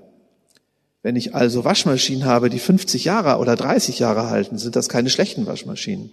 Und wenn dann tatsächlich eine neue Waschmaschine benötigt wird, muss das nicht dieselbe sein, sondern dann wird eine Waschmaschine die alte ersetzen, in die all der technische Fortschritt eingeflossen ist, der sich während der letzten Nutzungsphase ergeben hat. Deswegen ist eine solche stabile, stationäre Wirtschaft keineswegs Fortschritts- oder Technik- oder innovationsfeindlich. Aber wie sieht das nun im Einzelnen aus? Wir brauchen zwei Ebenen der Reduktion des Rückbaus. Erstens auf der Nachfrageseite, zweitens auf der Angebotsseite. Auf der Nachfrageseite müssen wir unsere Konsumgewohnheiten nicht einfach verändern, sondern wir müssen uns reduktiv an das anpassen, was gerechtigkeitsfähig ist. Deswegen habe ich ja gerade über das neue ökologiebasierte Gerechtigkeitsverständnis gesprochen, ohne dass wir keine Chance haben zu überleben. Ist es also Verzicht? Nein. Was Sie hier sehen, ist eine ganz, ganz grobe, wirklich schlicht gezimmerte Zusammenfassung der wichtigsten Ergebnisse der sogenannten Glücksforschung. Die Glücksforschung befasst sich mit der Frage, in welchem Zusammenhang das menschliche Wohlbefinden steht zu der Fähigkeit, materiellen Reichtum anzuhäufen. Und wenn Sie sich das da mal anschauen, stellen Sie fest, kein Konsum ist auch keine Lösung. Ja, ist so. Sie können nicht modern leben und sagen, ich konsumiere nicht. Geht nicht. Vergessen Sie es. Es geht im Neandertal, aber da wollen Sie nicht leben. Was Sie aber auch sehen ist, dass nach Erreichen einer bestimmten Sättigungsmenge die Formel viel hilft viel nicht mehr gilt.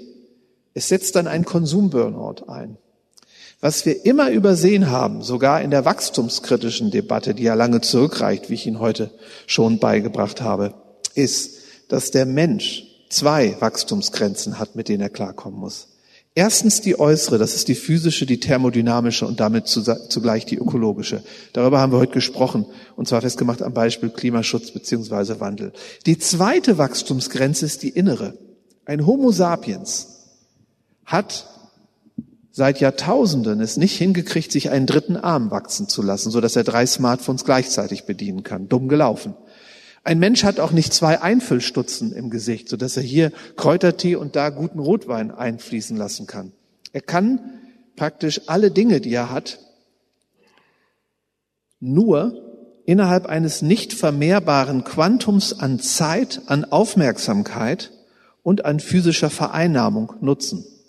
Das heißt also, die Beschaffenheit des menschlichen Körpers, vor allem die Begrenztheit der Geschwindigkeit, mit der wir unsere Sinnesorgane einsetzen können und auch die Begrenztheit unserer psychischen Ressourcen. Das alles führt dazu, dass nach einer ganz bestimmten Wohlstandsverabreichung ein Mehr an Wohlstand nur bedeutet, dass wir flüchtig werden, dass die einzelnen Dinge nicht mehr genossen, nicht mehr intensiv ausgeschöpft und nicht mehr hinreichend intensiv sinnlich erfasst werden können. Wenn Sie ins Kino gehen hier und wollen den neuen James Bond Film sehen und haben am selben Abend, weil Sie doch sehr genussverliebt sind, auch noch eine Verabredung hier im Wirtshaus. Und jetzt gehen Sie zu dem Filmvorführer um 8 Uhr und sagen, hör mal, Harry, kannst du den Film nicht viermal so schnell laufen lassen? Dann brauche ich nämlich nur ein Viertel der Zeit, um den Film anzuschauen und bin schneller im Wirtshaus bei meiner Verabredung.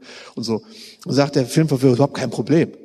Das Problem haben Sie aber, weil Sie nicht mit vierfacher Geschwindigkeit sehen, hören und verstehen können. Geht nicht. Sie können es auch andersrum machen. Sie gehen ins Wirtshaus und sagen dem Wirt, der heißt nicht Harry, der heißt jetzt Heinz. Heinz, kannst du mir mal die Ration an, Sie, Sie trinken, glaube ich, auch Kölsch oder was, ne? Ist das so? Geben Sie es zu. Oh, oh nee. Äh, Sie trinken was Besseres als Kölsch, richtig? Sie trinken auch kein Altbier, das darf man in Düsseldorf sagen. Vielleicht trinken Sie das einzig vernünftige, flüssige Substrat, das nach Sonnenuntergang dem menschlichen Körper gut tut. Das ist nämlich Weizenbier. Also gut, Sie gehen zu diesem Wirt und sagen, Heinzi, kannst du mir nicht die Weizenbierration geben, die ich normalerweise so in fünf Stunden äh, vertrinke, damit ich die ganz schnell in einer Stunde trinke, um dann pünktlich zum James Bond Film zu kommen. Dann sagt der Wirt, das ist kein Problem, aber das Problem haben Sie. Weil, wissen Sie, das gilt übrigens für alle, äh, wirklich sinnvollen Erfrischungsgetränke, äh, dass wenn Sie zu schnell trinken, können Sie es nicht genießen. Ihre Geschmacksnerven sind nämlich genauso in der Geschwindigkeit begrenzt wie Ihr Sehnerv und natürlich auch äh, Ihre Fähigkeit zu hören.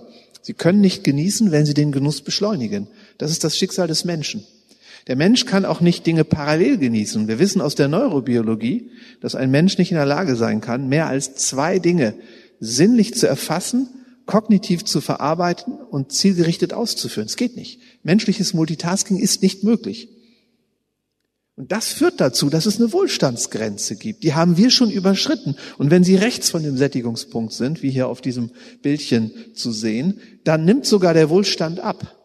Und wissen Sie was? Es gibt so viel Statistiken und Empirien darüber, dass sich die Zufriedenheit der Menschen mitten in der Wohlstandsparty immer weiter nach unten entwickelt hat. Die Anzahl der Antidepressiva Verschreibungen wächst und wächst. Die Ratgeberliteratur, das Burnout-Syndrom, Aufmerksamkeitsdefizite, Orientierungslosigkeit, digitale Demenz, alles Symptome dafür, dass es uns in Wahrheit gar nicht gut geht. Ja, das alles reift heran, während wir gleichzeitig immer reicher werden. Es ist völlig verrückt. Während die ökologische Entkopplung des Wachstums nicht funktioniert, haben wir aber eine andere Entkopplung leider hingekriegt, fatalerweise, nämlich die Entkopplung zwischen menschlichem Glück und Konsumwachstum. In so einer Situation heißt Genügsamkeit nicht Verzicht, sondern Selbstschutz vor Reizüberflutung, vor Überforderung.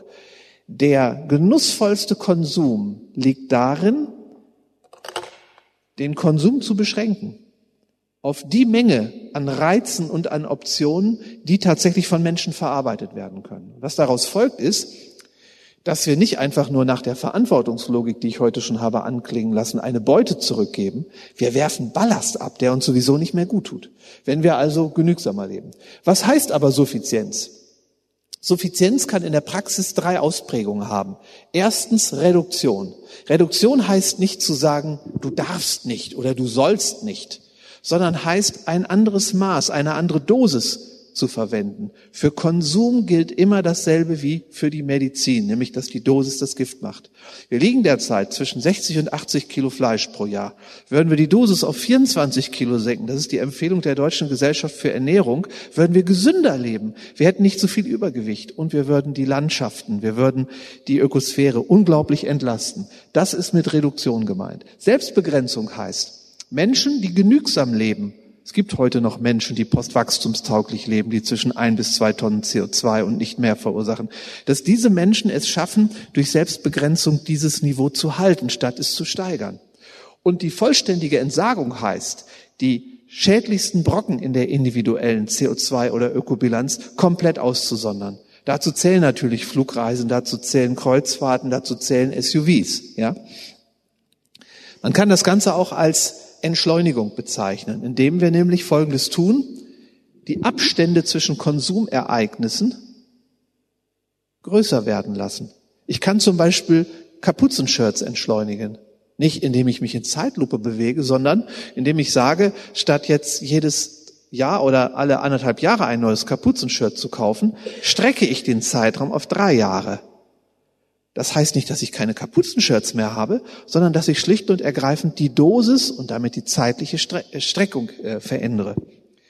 Und um ein weiteres Hilfsmittel zu haben, dies hier nennt man in der Betriebswirtschaftslehre SWOT-Analyse. Das ist schon wieder so eine totale Vereinfachung der Realität. Die hilft aber manchmal, machen auch Manager, auch Wissenschaftler. Ich teile hier die Welt des Konsums und vor allem der Mobilität und auch der Technik- und Komfortbeanspruchung beanspruchung in vier Felder auf, indem ich zwei Dimensionen nehme. Zwei mal zwei ist vier. Okay. Erstens, ich nehme die Grundbedürfnisse, deren Befriedigung nicht in Frage gestellt werden dürfen. Alles andere ist Zynismus. Auch ein noch so radikaler Konsum- und Wachstumskritiker kann nicht an den Grundbedürfnissen der Menschen rütteln. Das geht nicht. Dem gegenübergestellt Luxus oder sogar dekadenter Luxus. Quer dazu zwei andere Dimensionen. All das, was den geringen Schaden verursacht und jene Dinge, von denen wir wissen, dass sie relativ betrachtet hohe Schäden verursachen. Und die drei Prinzipien, Reduktion, vollständige Entsagung und Selbstbegrenzung, lassen sich jetzt gut anwenden. Reduktion heißt, natürlich zählt die Akademisierung, der Berufsverkehr, die Elektrifizierung und auch ökologisch ruinöse Infrastrukturen oft zu den Grundbedürfnissen. Aber hier können wir versuchen, ein Maß zu finden, ein Maß, das ökologisch erträglich ist und verantwortbar ist. Bei dem dekadenten Luxus, der zudem hohe Schäden verursacht, muss ich Ihnen sagen, dass die vollständige Entsagung das einzige probate Mittel ist. Und da wo wir letzten Endes geringe Schäden verursachen, geht es darum, die damit einhergehenden Daseinsformen und Lebensstile konstant zu lassen und sie schützen und, und wir sie schützen gegen die Versuchungen der ganzen Steigungslogiken. Was sie auch erkennen ist, es kann nicht, auch nicht in einer Postwachstumsökonomie, um ein luxusloses Leben gehen. Es gibt den kleinen Luxus, das ist der Kasten da rechts unten. Es gibt unendlich viele Möglichkeiten, Genuss zu entwickeln, ohne ökologisch starke oder nicht übertragbare Schäden zu verursachen.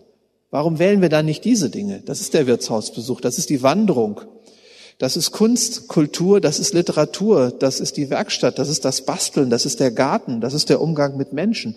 Es gibt so viel kreative Handlungen, die überhaupt nicht Grundbedürfnisse nur befriedigen, sondern darüber hinaus unsere Kreativität befördern und die dennoch nicht so stark ausgeprägt sind, als dass wir sie fallen lassen müssten im Hinblick auf ihre Schadhaftigkeit. Das ist Suffizienz und nicht etwa einfach so eine Art Verzichtspredigt. Jetzt noch zum Schluss die Angebotsseite. Mehr Zeit habe ich dann auch nicht, nachdem ich Ihnen die Nachfrageseite im Sinne einer reduktiven Anpassung versucht habe zu skizzieren. Die Angebotsseite sieht so aus, dass wir drei verschiedene Möglichkeiten der Güterherstellung erstmal unterscheiden und dann in eine andere Kombination bringen müssen. Was uns so reich gemacht hat seit Beginn der Industrialisierung, das sind die global entgrenzten, hochtechnisierten und kapitalabhängigen Industrieprozesse. Die langen Produktionsketten sind das. Die können nicht ökologisiert werden. Die müssen zurückgebaut werden. Zurückbauen heißt aber nicht auf Null runterfahren, sondern, ich sage es nochmal, die Dosis macht das Gift, auf ein menschliches Maß herunterzufahren. Das heißt, überlebensfähig zu machen. Wir haben aber noch zwei andere Möglichkeiten der Versorgung. Die Regionalökonomie bedeutet, kreative Unternehmen eine kleine Marktwirtschaft, ein Geldsystem, auch Technik und Arbeitsteilung zu nutzen, aber eben nicht im industriellen Maßstab, sondern nach Maßgabe auch handwerklicher Fähigkeiten, Manufakturen, Werkstätten, regionalökonomische, landwirtschaftliche Betriebe und Versorgungsmuster äh, umzusetzen. In dem Bereich forsche ich im Moment übrigens sehr viel. Wissen Sie, Sie denken natürlich, wenn ich Regionalökonomie sage, denken Sie an die kleine Hausbrauerei, an die Streuobstwiese und den Schäferkarren und die kleine äh, Demeter-Landwirtschaft. Nein, nein. Regionalökonomie in Dortmund heißt, Sie haben hier zehn Unternehmensnetzwerke. Das Netzwerk Nummer eins besteht aus Unternehmungen, die nichts anderes tun, als Möbel zu reparieren, mit dem Ziel, dass alle in Dortmund käuflichen, verfügbaren oder von ihnen besessenen Möbelstücke zukünftig doppelt so lange genutzt werden können durch Instandhaltung und Reparatur, als das jetzt der Fall ist. Was heißt das? Das heißt, dass sie mit der Hälfte der Möbelneuproduktion auskommen und weniger Geld brauchen, um mit Möbeln ausgestattet zu sein. Netzwerk Nummer zwei macht das mit Waschmaschinen. Netzwerk Nummer drei mit Geschirrspüler. Netzwerk Nummer, wo war ich? Drei. Jetzt kommt vier mit Autos. Dann kommen die Fahrräder. Dann kommen die digitalen Endgeräte. Dann die Textilien, ganz wichtig. Dann die Haustechnik. Eine Ökonomie des Bestandserhalts. Dann können wir es schaffen, mit weniger Produktion innerhalb ökologischer Grenzen zu bleiben und mit weniger Geld auszukommen. Und dasselbe, das Gleiche, was man tun kann, äh, in der Regionalökonomie, kann auch in der Lokalökonomie stattfinden. Wir können es selber tun, indem wir unsere Rolle, die wir heute einnehmen, als Arbeitnehmer und Konsument, verändern und zu Prosumenten werden. Ein Prosument ist ein Wort, das nicht von mir stammt, sondern von einem amerikanischen Zukunftsforscher namens Alvin Toffler. Ein Prosument ist so ein ganz merkwürdiges, hybrides Lebewesen. Die denken jetzt an Klingonen oder Vulkanier oder so. Nee, nee, nee, das sind Leute wie Sie und ich. Die sehen genauso aus. Die arbeiten aber nicht mehr 40 Stunden, sondern noch 20 Stunden. Kommen mit weniger Geld aus, weil sie die Sachen, die sie haben, doppelt so lange nutzen und nicht alleine nutzen. Wenn ein Mensch in Dortmund sich mit vier anderen zusammentut, also mit fünf Leuten zusammen, ein Auto, eine Waschmaschine, ein Rasenmäher, ein Winkelschleifer, ein Akkuschrauber nutzen, dann ist das quasi eine Organisationsform, die dazu verhilft, mit weniger Produktion auszukommen und weniger Geld zu brauchen. Wenn ich meine Waschmaschine nicht neu bezahlen muss, das Auto auch nicht, wie viel weniger Geld brauche ich dann? Und wenn ich dann noch eine Reparaturökonomie habe, an der ich vielleicht selber in der lokalen Ökonomie beteiligt bin, in Repair-Cafés, offenen Werkstätten und Manufakturen, so dass ich meine Hosen doppelt so lange nutzen kann, die ja ständig Löcher kriegen vom vielen Fahrradfahren, dann muss ich pro Menschenleben praktisch nur die Hälfte des Geldes ausgeben, um mit Jeans ausgestattet zu sein. Wenn ich das mit anderen Dingen auch kann, entweder selber als Prosument gemeinsam mit anderen oder durch die Regionalökonomie, dann komme ich praktisch zum Einfallstor der Postwachstumsökonomie, indem ich nicht einfach die Ökosphäre entlaste, sondern mich entlaste davon, viel arbeiten zu müssen. Denn die Wirtschaft ist so groß und muss so viel wachsen, weil wir alle 40 Stunden arbeiten wollen, um viel Geld zu verdienen. Und der Übergang eben wäre, dass wir die Industrieproduktion mindestens, wohlgemerkt in einem angemessenen zeitlichen Rahmen, mindestens halbieren in Mitteleuropa. Australien, Neuseeland, Japan Amerika. Das sind die Hotspots. Demnächst wohl auch China. Okay, aber so weit sind die Chinesen einfach noch nicht. Und wir müssen dann eben die Reparatur und die Gemeinschaftsnutzung und auch die eigene Produktion in den Gärten, in den Stadtteilen, ja, müssen wir ausdehnen, um auf diese Weise eben mit weniger Geld auszukommen. Denn wenn wir das können, dann reicht es uns, 20 Stunden zu arbeiten. Und wenn wir nur 20 Stunden arbeiten, kann die Wirtschaft kleiner werden. Wissen Sie, die Wirtschaft hat doch in Deutschland nicht deshalb so eine Größe, weil wir zu wenig Autos, zu wenig Waschmaschinen, zu wenig Smartphones haben. Nein, umgekehrt.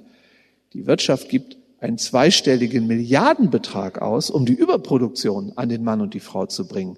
Die Wirtschaft muss so groß sein, weil wir so viel Geld brauchen, weil wir 40 Stunden arbeiten wollen. Das ist das Problem. Und wenn wir uns davon befreien können, dann können wir die Wirtschaft vom Wachstumszwang befreien und können damit eben, wie gesagt, äh, die Ebene bereiten, auf der also ein, eine Transformation in Richtung Postwachstumsökonomie Realität wird. Wichtig dabei ist, würden wir nur noch 20 Stunden arbeiten pro Woche, haben wir diese 20 freien Stunden. Und die können wir reinstecken in die lokalen Produktionssysteme. Selber produzieren, gemeinschaftlich nutzen und reparieren. Das sind die drei Trumpfkarten, die in der urbanen Subsistenz stecken. Subsistenz können Sie übersetzen mit Eigenarbeit, mit selber machen. Deswegen war ich so erfreut, dass äh, die beiden Vorredner heute von Gemeingütern gesprochen haben und auch sagten, dass es hier Projekte gibt in Dortmund, in denen tatsächlich schon versucht wird, so zu wirtschaften. Denn Gemeingüter sind ja nichts anderes als eine bestimmte Begrifflichkeit für eine Organisationsform der Gestalt, dass nicht jeder alles haben muss, sondern dass man die Dinge eben auch teilen kann. Und natürlich sind auch Gemeingüter eine Basis dafür, selbst zu produzieren. Ein Gemeinschaftsgarten, er heißt ja nicht umsonst Gemeinschaftsgarten, sondern kann auch den Charakter eines Gemeingutes haben. Ich werde übermorgen von 14 bis 18 Uhr als Schrauber im Oldenburger Repair Café tätig sein. Dieses Repair Café, wir haben zehn davon, ich beforsche das und mache ein bisschen mit. Das nennt man teilnehmende Beobachtung in der Wissenschaftssprache. Ist so. Diese Repair-Cafés sind auch Gemeingüter. Da verdient niemand Geld, sondern viele Menschen geben ihre Kompetenz sozusagen in diesen Pool und helfen sich gegenseitig dabei, nicht einfach nur die Welt zu retten, denn wer die Welt retten will, muss die Güter vor dem Verschleiß retten. Nein, diese Menschen helfen sich dabei, mit weniger Geld und Arbeitszeit auszukommen. So, ein Blick auf die Uhr verrät, dass das jetzt auch die letzte Folie sein muss. Ich danke Ihnen für die Aufmerksamkeit und freue mich auf eine spannende Debatte. Wir haben immerhin noch so 30 bis 40 Minuten Zeit. Dankeschön. Dr. Nico Pech, herzlichen Dank. Wow, da steckte was drin. Ja, ich, ähm, um die Zeit zu nutzen, denn auch die Zeit ist begrenzt, unsere Zeitressource für heute Abend. Ähm, wir haben ein Mikrofon, was äh, Christianele hinten hat, genau. Und äh, wir können jetzt nur wenige noch dran nehmen, aber die sollen noch zu Wort kommen. Und wie gesagt, danach äh, haben Sie über diesen Abend hinaus am 11. Februar beim Philosophischen Abend und am 27. Februar im Kreis Spiritualität und Leben äh, die Möglichkeit, diesen Vortrag weiter zu diskutieren mit uns. Und äh, wir würden Sie dazu herzlich einladen. So, bitteschön. Jetzt haben wir hier vorne eine Meldung, da eine Meldung. Nehmen wir erstmal die beiden, da, da vorne auch noch. Ja. Ja, ich denke mir, für, für die Realisierung ihrer Theorie Postwachstumsökonomie muss in der Gesellschaft das Kapitalismus funktioniert nach äh, Gewinnmaximierung und diese Gewinnmaximierung kann man ohne eine soziale Revolution nicht abschaffen. Mit moralischer oder mit individueller Konsumänderung können wir nicht die breite Masse auch dazu motivieren. Wir sind eine kleine Gruppe in der Gesellschaft, vielleicht 0,1 Prozent, aber die breite Masse funktioniert nach, nach diese Grundsätze des Kapitalismus durch Werbung in der Schule und Studium und alles. Deswegen, Ihre Theorie braucht eine Voraussetzung. Denke ich mir, das ist eine soziale Revolution, brauchen wir dazu. Sonst, es klappt diese Theorie nicht und bleibt eine Utopie. Ich wollte gerne Ihre Meinung dazu wissen. Sollen wir noch sammeln oder sammeln? Können wir ruhig sammeln, Ja, wenn Sie wollen. okay. Ja. Ja, habe ich gesehen. Ja, ich habe äh, natürlich erstmal ein hohes Maß an Zustimmung. Äh, würde mir wünschen, dass äh, die Ideen, die Sie verbreiten, äh, möglichst äh, wirksam werden und vielleicht in den nächsten fünf Jahren zur Mehrheitsmeinung werden. Da bin ich allerdings sehr pessimistisch, muss ich sagen. Ähm, Und äh, Sie haben äh, einen Aspekt ausgespart. Sie haben die Energiewende angesprochen und haben äh, zwar sich dazu bekannt, haben aber andererseits die ökologischen Schäden, die dadurch entstehen, ähm, völlig zu Recht übrigens äh, angesprochen. Da will ich gar nicht widersprechen.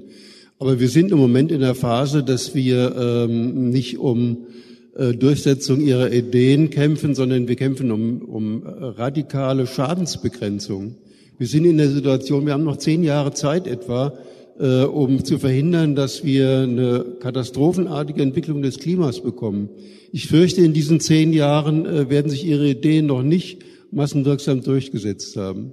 Ein zweiten Punkt, äh, Sie äh, werfen der Politik vor, äh, dass sie Angst hat äh, vor dem Willen der Bürger und deswegen sich nicht traut, bestimmte Sachen zu tun.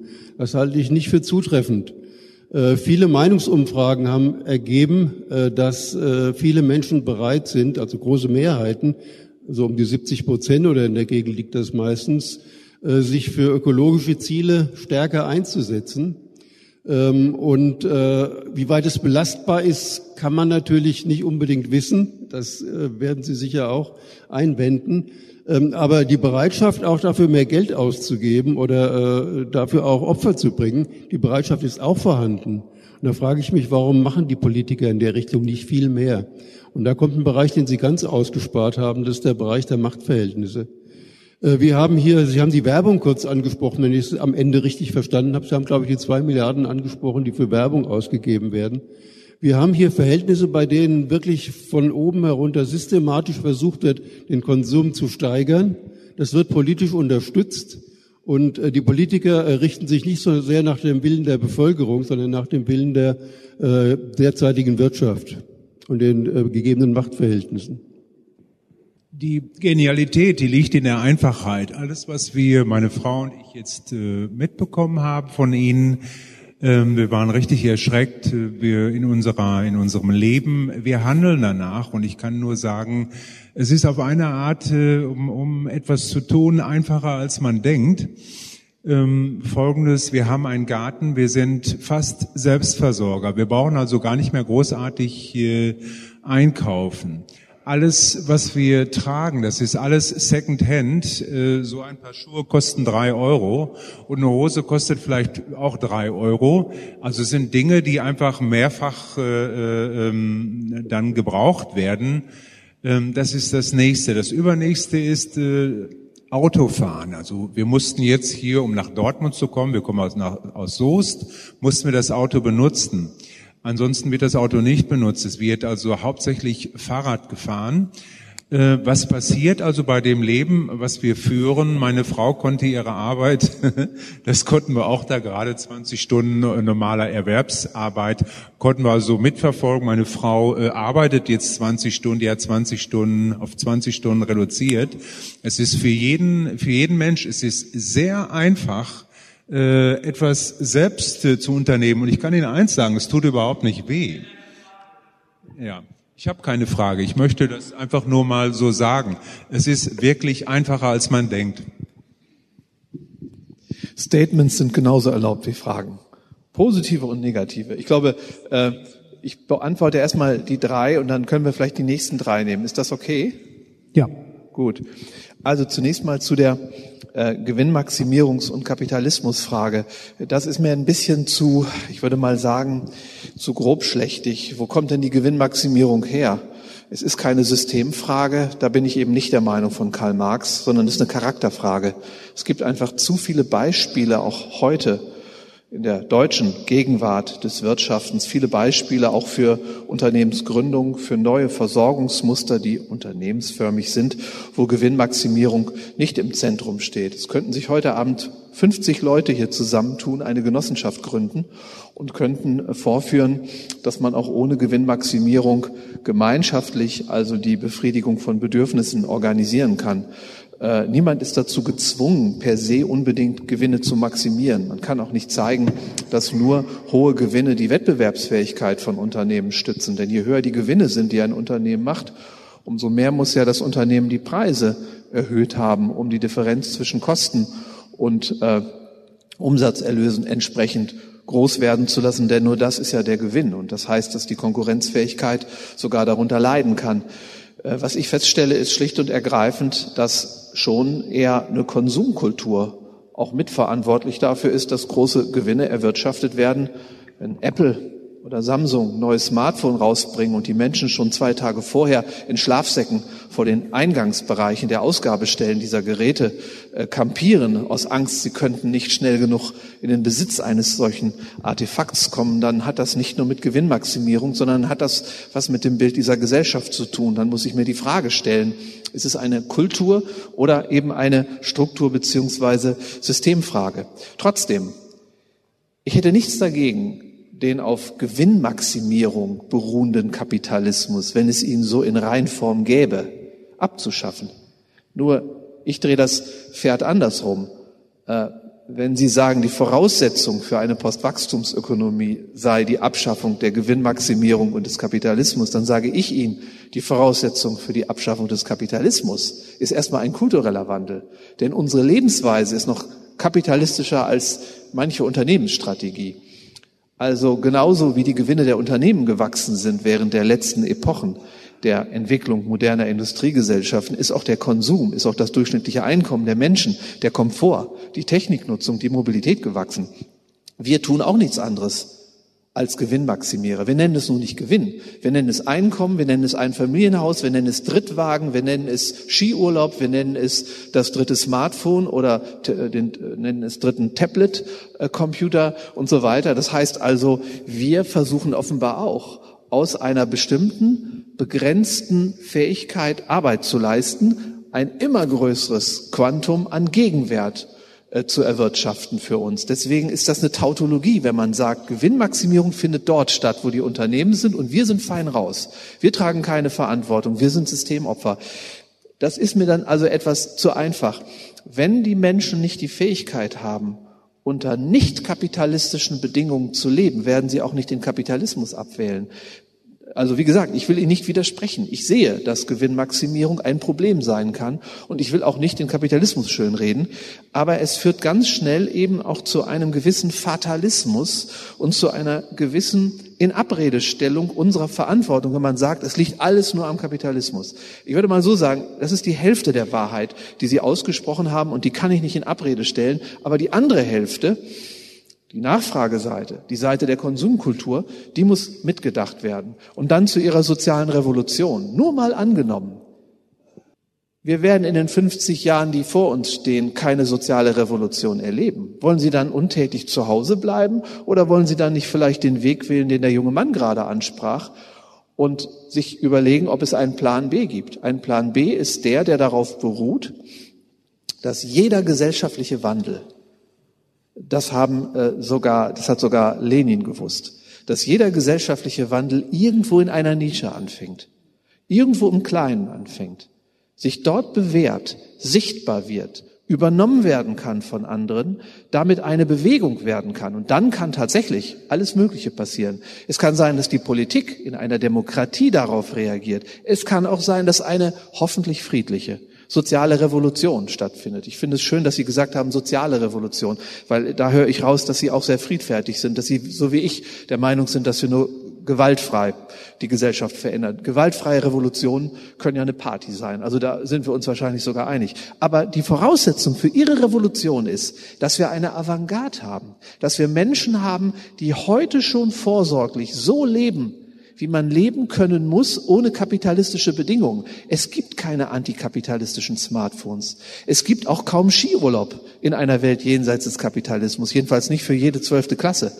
Es gibt auch nicht, wie jetzt in Deutschland, äh, 120 oder 140 Millionen Flugreisen ohne Kapitalismus. Also müssen wir auch darüber reden, was es dann alles nicht geben kann und müssen es den Menschen mitteilen. Und wenn die Menschen es nicht gewohnt sind ohne all das auch gut leben zu können, werden sie auch nicht die soziale Revolution betreiben. Also Sie merken schon, ich bin nicht unbedingt anderer Meinung als Sie. Ich denke nur, dass die Voraussetzungen offenbar andere sind äh, und die Kausalität eine andere ist.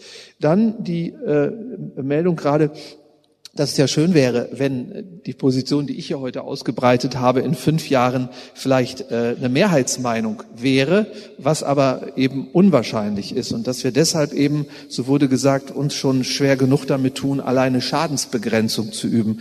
Das ist, finde ich, sehr scharfsinnig. Und da möchte ich nur eines sagen. Ich, also gut, ohne mich hoffentlich zu äh, wiederholen.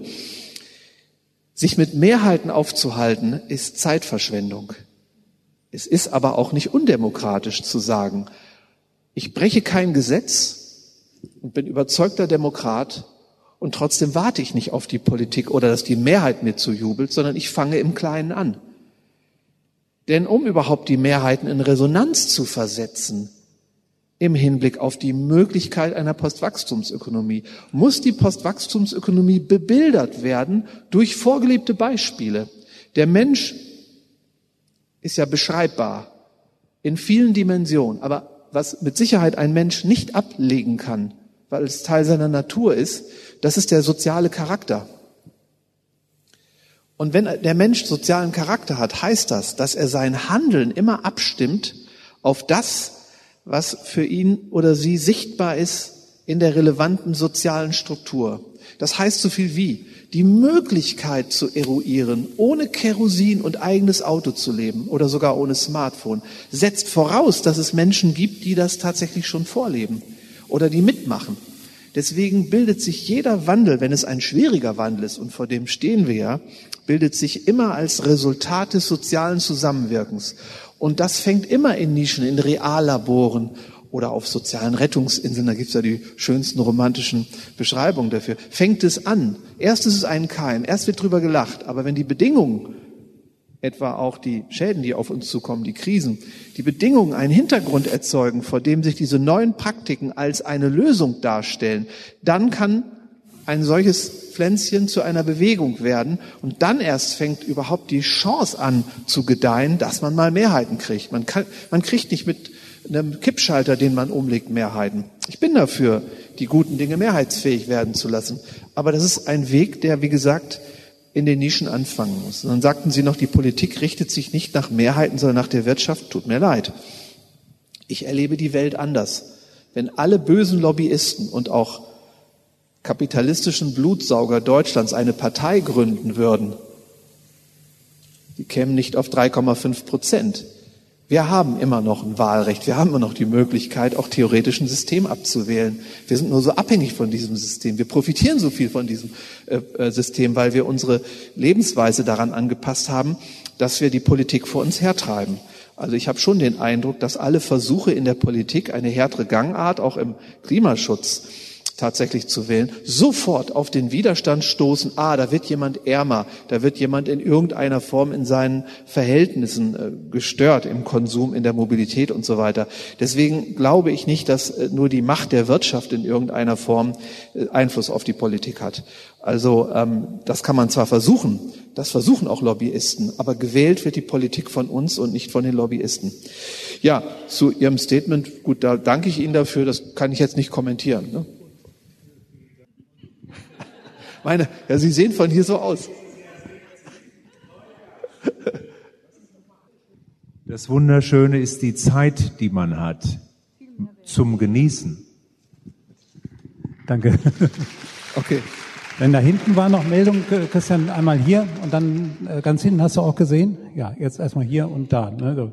Also drei können wir, glaube ich, jetzt mal reinnehmen. Wir müssen noch ein bisschen auf die Uhr gucken, aber drei schaffen wir noch. Ich wollte es nur in gewissem Sinne für die Erwerbslosen mal darstellen. Ich selber bin Rentnerin, habe auch nie viel verdient. Ich muss immer noch arbeiten, weil die Rente zu wenig ist. Im Übrigen sind das eigentlich die Menschen, die auf ganz viele Sachen verzichten, aber nicht bewusst verzichten, weil sie gezwungen werden dazu. Sie hätten eigentlich die Zeit, andere Dinge zu tun. Nur werden sie ständig von diesem Jobcenter gefordert und kriegen Sanktionen und so weiter und so fort. Und das ist das Elend, dass man diese Menschen nicht so lässt, wie sie sind, sondern versucht, mit den anderen Dingen zu machen. Ich selber, ich habe mir auch einen Garten angeschafft, ich habe noch nie ein Auto gehabt, also das ist nicht mein Problem. Ich kann damit leben. Nur diese Spaltung, die dadurch entsteht, ist sehr schwierig. Man, also ich habe es immer wieder erlebt, wie ich blöd angeguckt werde, ob das in der Gewerkschaft oder sonst wo es war. Ich habe aber trotzdem weitergekämpft für die Menschen und für mich natürlich auch. Ja, dann bin ich eben da auch gestanden, obwohl dann jemand neben mir vielleicht fünfmal so viel verdient hat. Das hat, hat mir nichts ausgemacht. Aber äh, man, die Menschen gucken auf einen runter. Wahrscheinlich erleben das auch Menschen, die jetzt so anfangen, die Ressourcen anders zu nutzen. Und außerdem ist es eine gute Forderung. 20 Stunden fordere ich schon seit 40 Jahren, dass wir die arbeiten können und dass keiner verhungern muss und alle die Dinge, die wir brauchen zum Leben, vorhanden sind. Und da muss man auch wirklich die Möglichkeit haben, man soll sich da auch noch weiter mit der Gewerkschaft unterhalten in diesem Sinne, weil es gab schon mal Arbeitszeitverkürzung 35-Stunden-Woche, das hat vor allem damals die IG Medien gemacht und da ging es auch um besseres Leben im Prinzip. Man muss es nur richtig unter die Menschen bringen, was das bedeutet, wenn wir kürzer arbeiten, dass wir nicht arm werden, sondern andere Dinge stattdessen tun können. Und das finde ich richtig gut, weil so fangen wir an, den Kapitalismus zu verändern und nicht warten, bis irgendwas passiert. Das sind die Fußstapfen.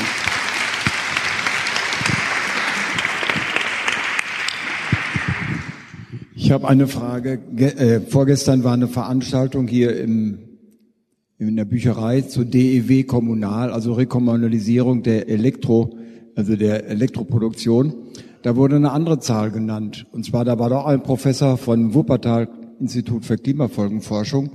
Da wurden Zahlen äh, verbreitet, dass 40 Prozent der Primärenergie aus ähm, regenerativen Energiequellen kommen. Sie sind jetzt bei 4 Prozent. Das ist für mich ein Widerspruch. Können Sie mir den aufklären? Ähm, ja, von guten Tag. Von mir auch eine kurze Frage. Ihr Gerechtigkeitsprinzip mit der einen Tonne pro Kopf basiert ja mal darauf, dass jeder Mensch eine Tonne pro Kopf hat. Jetzt kann man den Kuchen natürlich auch anders aufteilen und sagen, wenn man weniger Menschen hat, hat man mehr CO2 pro Mensch. Und dann wäre die provokante Frage, ob Deutschland vielleicht schon in der Postwachstumsökonomie angekommen ist. Okay. Ähm, danke für das Statement von Ihnen. Sie haben äh, natürlich darauf hingewiesen, dass es in dieser Gesellschaft einen kleinen Prozentsatz von Menschen gibt, die, ich zitiere Sie, einen gezwungenen Verzicht sozusagen üben. Und das ist natürlich alles andere als schön. Und zwar deshalb, und das haben Sie auch sehr schön herausgearbeitet, andere ich zitiere das, gucken auf einen herunter. Die einzige Maßnahme, die ich dagegen kenne, ich würde sagen zwei Maßnahmen sind, also gut, ich habe ja gerade gesagt, es geht um die Umverteilung der Erwerbsarbeitszeit. Das heißt, dass wir diejenigen aufwerten, die jetzt schon im Prinzip weniger arbeiten und umgekehrt würde für mich auch eine Art Kassensturz der Arbeitszeitverteilung bedeuten, dass wir Arbeitslosigkeit abschaffen.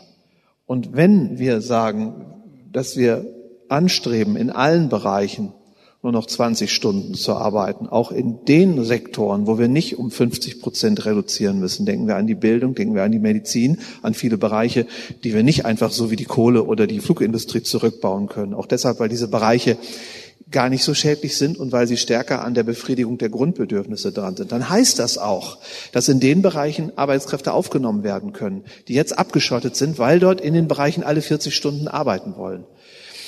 Das heißt, das ist mir wichtig. Ich würde nie Arbeitslosigkeit oder Entwürdigung oder Ausgrenzung als einen Preis für eine Wirtschaft ohne Wachstum akzeptieren.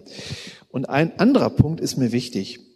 Wenn jene, die heute Reduktionspotenziale haben, ich habe zum Beispiel auch äh, meinen Job, ich hatte mal 40 Stunden als Prof in Oldenburg und habe heute eine 20 Stunden Mitarbeiterstelle. Also das ist nicht viel. Aber das bedeutet für mich auch, dass ich mich mit denen solidarisiere, auf die heruntergeguckt wird. Ich solidarisiere mich mit Menschen, die sich kein Auto leisten können, indem ich gar nicht, obwohl ich es mir vielleicht irgendwann mal leisten konnte, mir gar keins gekauft habe. Auch das ist eine Form von Solidarität. Suffizienz, Genügsamkeit heißt, sich mit denen auf eine Ebene zu stellen, die sich sonst ausgegrenzt fühlen.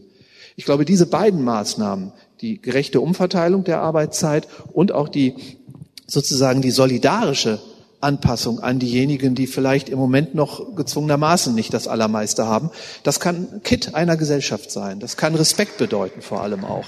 Und das ist mir wichtig und fühle mich durch Sie äh, in, in diesem Standpunkt eben auch sehr bestärkt. Ich finde es auch großartig, wie Sie darauf hingewiesen haben, dass wenn man eben weniger arbeitet, äh, auch wie hier mein Altersgenosse, ich werde mich auch dieses Jahr 60, also das, das passt ja dann mit den, nein, okay, wir sind nicht mehr jung, aber äh, dass wir dann diese freigestellte Zeit eben auch für sehr schöne Dinge äh, nutzen können, ähm, vor allem auch für Dinge, die soziale Strukturen aufbauen helfen, ob das Repair-Cafés, Gemeinschaftsgärten oder die Bewirtschaftung von Gemeingütern ist, da fällt uns schon was ein.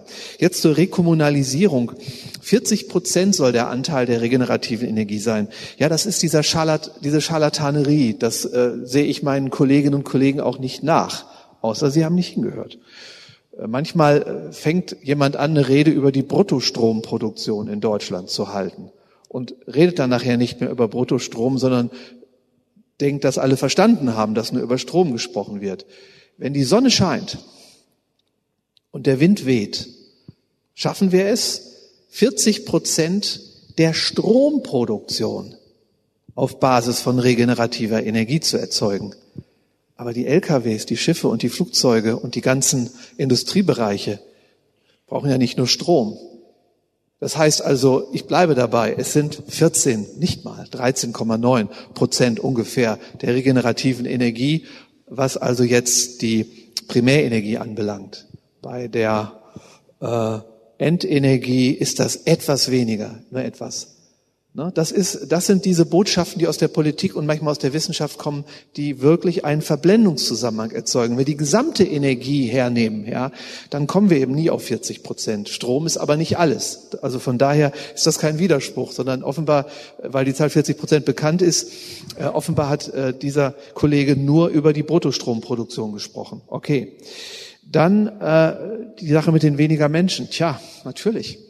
Also wenn wir weniger Menschen auf diesem Planeten hätten, dann würden wir pro Kopf mehr verbrauchen können. Nur, wir haben mal in den 70er Jahren gedacht, dass es eine humane Möglichkeit gibt, das Bevölkerungswachstum auf diesem Planeten zu regulieren. Inzwischen sind wir schlauer, weil wir viele schreckliche Erfahrungen in Indien und China zur Kenntnis nehmen mussten. Schrecklich ist noch untertrieben, einfach nur grausam. Deswegen stelle ich mich heute nicht mehr vor ein Publikum, äh, oder vor die Medien und sage, wir müssen alles tun, um irgendwie mit der Brechstange oder mit vermeintlichen Anreizsystemen so eine Ein-Kind-Politik oder dergleichen umzusetzen. Es wäre wünschenswert, aber es muss freiwillig sein.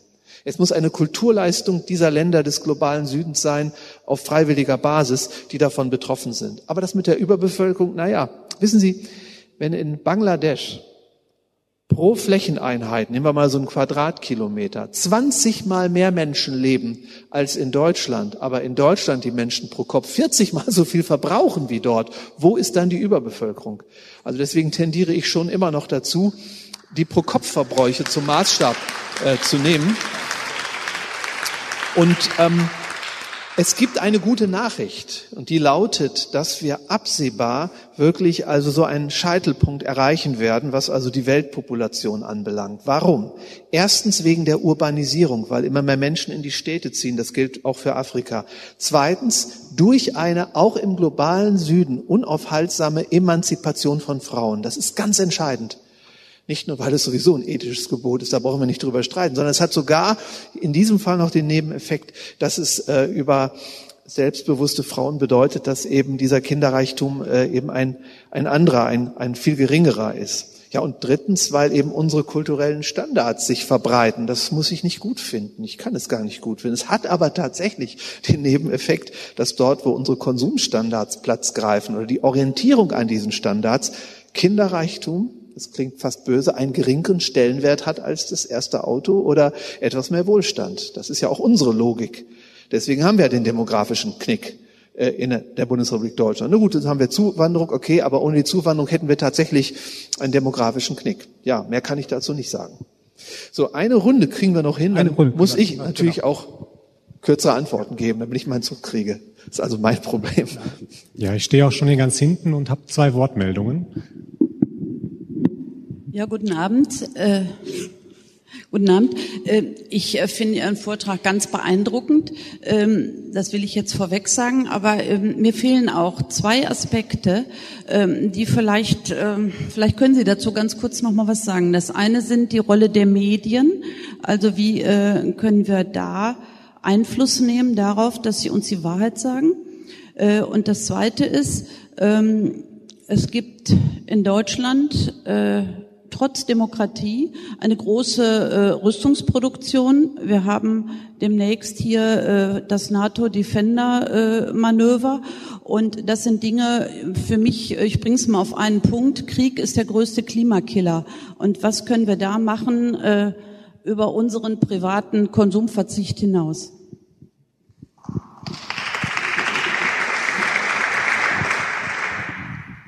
Sie haben die Wirkung äh, und den Hebel des Konsums geschildert. Wie ist das denn mit der Wirkung und dem Hebel unserer Spargroschen? Es gab noch nie so viel Sparguthaben. Und was die Banken damit machen, wissen wir schon irgendwie auch. Oder umgekehrt da gefragt, was machen wir mit unseren Spargroschen? Ich war während des Vortrags im Lauf der Zeit immer depressiver geworden, weil ich gedacht habe, oh Gott, wo soll das hinführen? Am Schluss war ich ganz froh, weil die letzten beiden oder drei Folien habe ich gedacht, okay, wir können doch was tun und ich tu was. Dann habe ich mich wieder gefreut.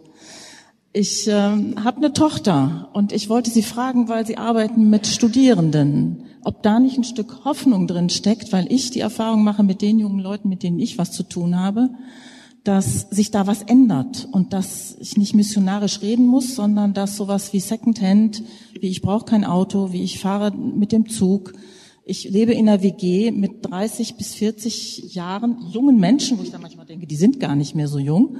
Äh, das macht mir manchmal Hoffnung, dass sich da von alleine was bewegt und dass wir nicht missionarisch rumlaufen müssen. Da würde ich gerne von Ihnen wissen wollen, wie Sie diese Jugend, die nach uns kommt, bewerten oder erkennen. Danke.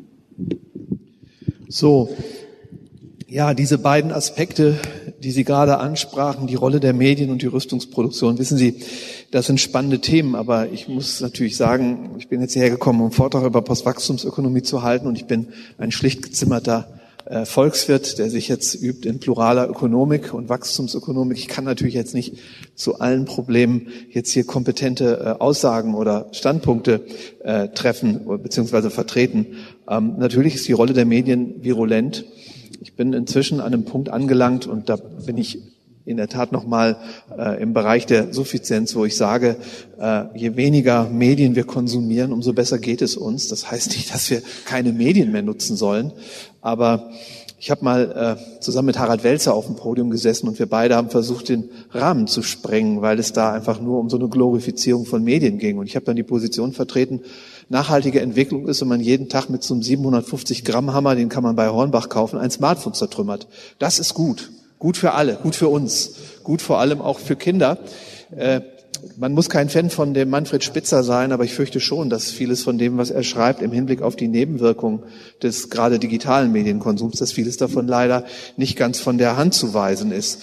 Wir werden in der Erziehung, in den Familien, in den kleinräumigen sozialen Strukturen, aber natürlich auch in den Bildungssystemen, werden wir, werden wir viel radikaler Medien eingrenzen müssen glaube wirklich, dass Facebook keine gute Erfindung ist, Twitter auch nicht, WhatsApp und Telegram auch nicht. Das ist meine Position, das ist eine sehr harte konservative Position, aber die verlangt uns am Ende etwas ab. Wir werden nie eine Politik haben, die Medien kontrolliert.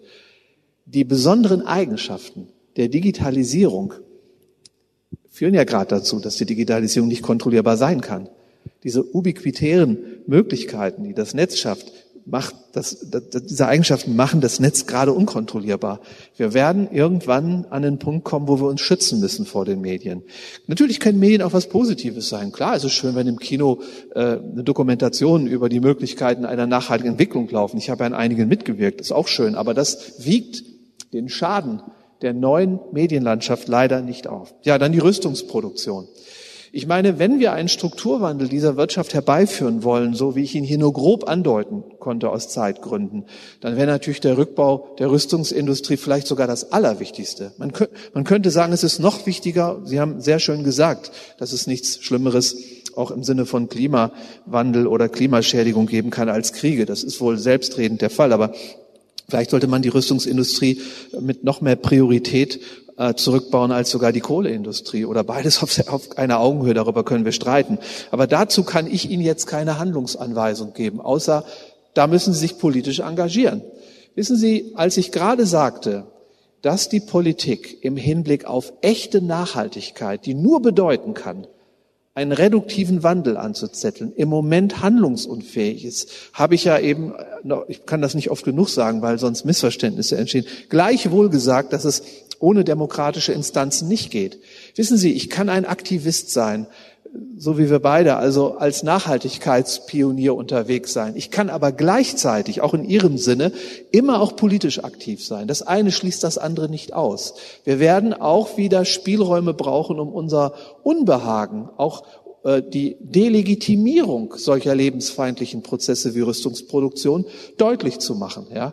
Also ich bin nicht für einen Rückzug ins Private, auch wenn ich sage, dass der Wandel in Richtung Nachhaltigkeit sozusagen im Kollektiven, in der Zivilgesellschaft erfolgt. Gleichzeitig muss die Zivilgesellschaft im Sinne dieser beiden Aspekte auch die Politik richtig an die Kandare nehmen. Welche Weise das geschieht oder geschehen soll, das will ich hier nicht ausbreiten, das müssen wir anderswo verhandeln.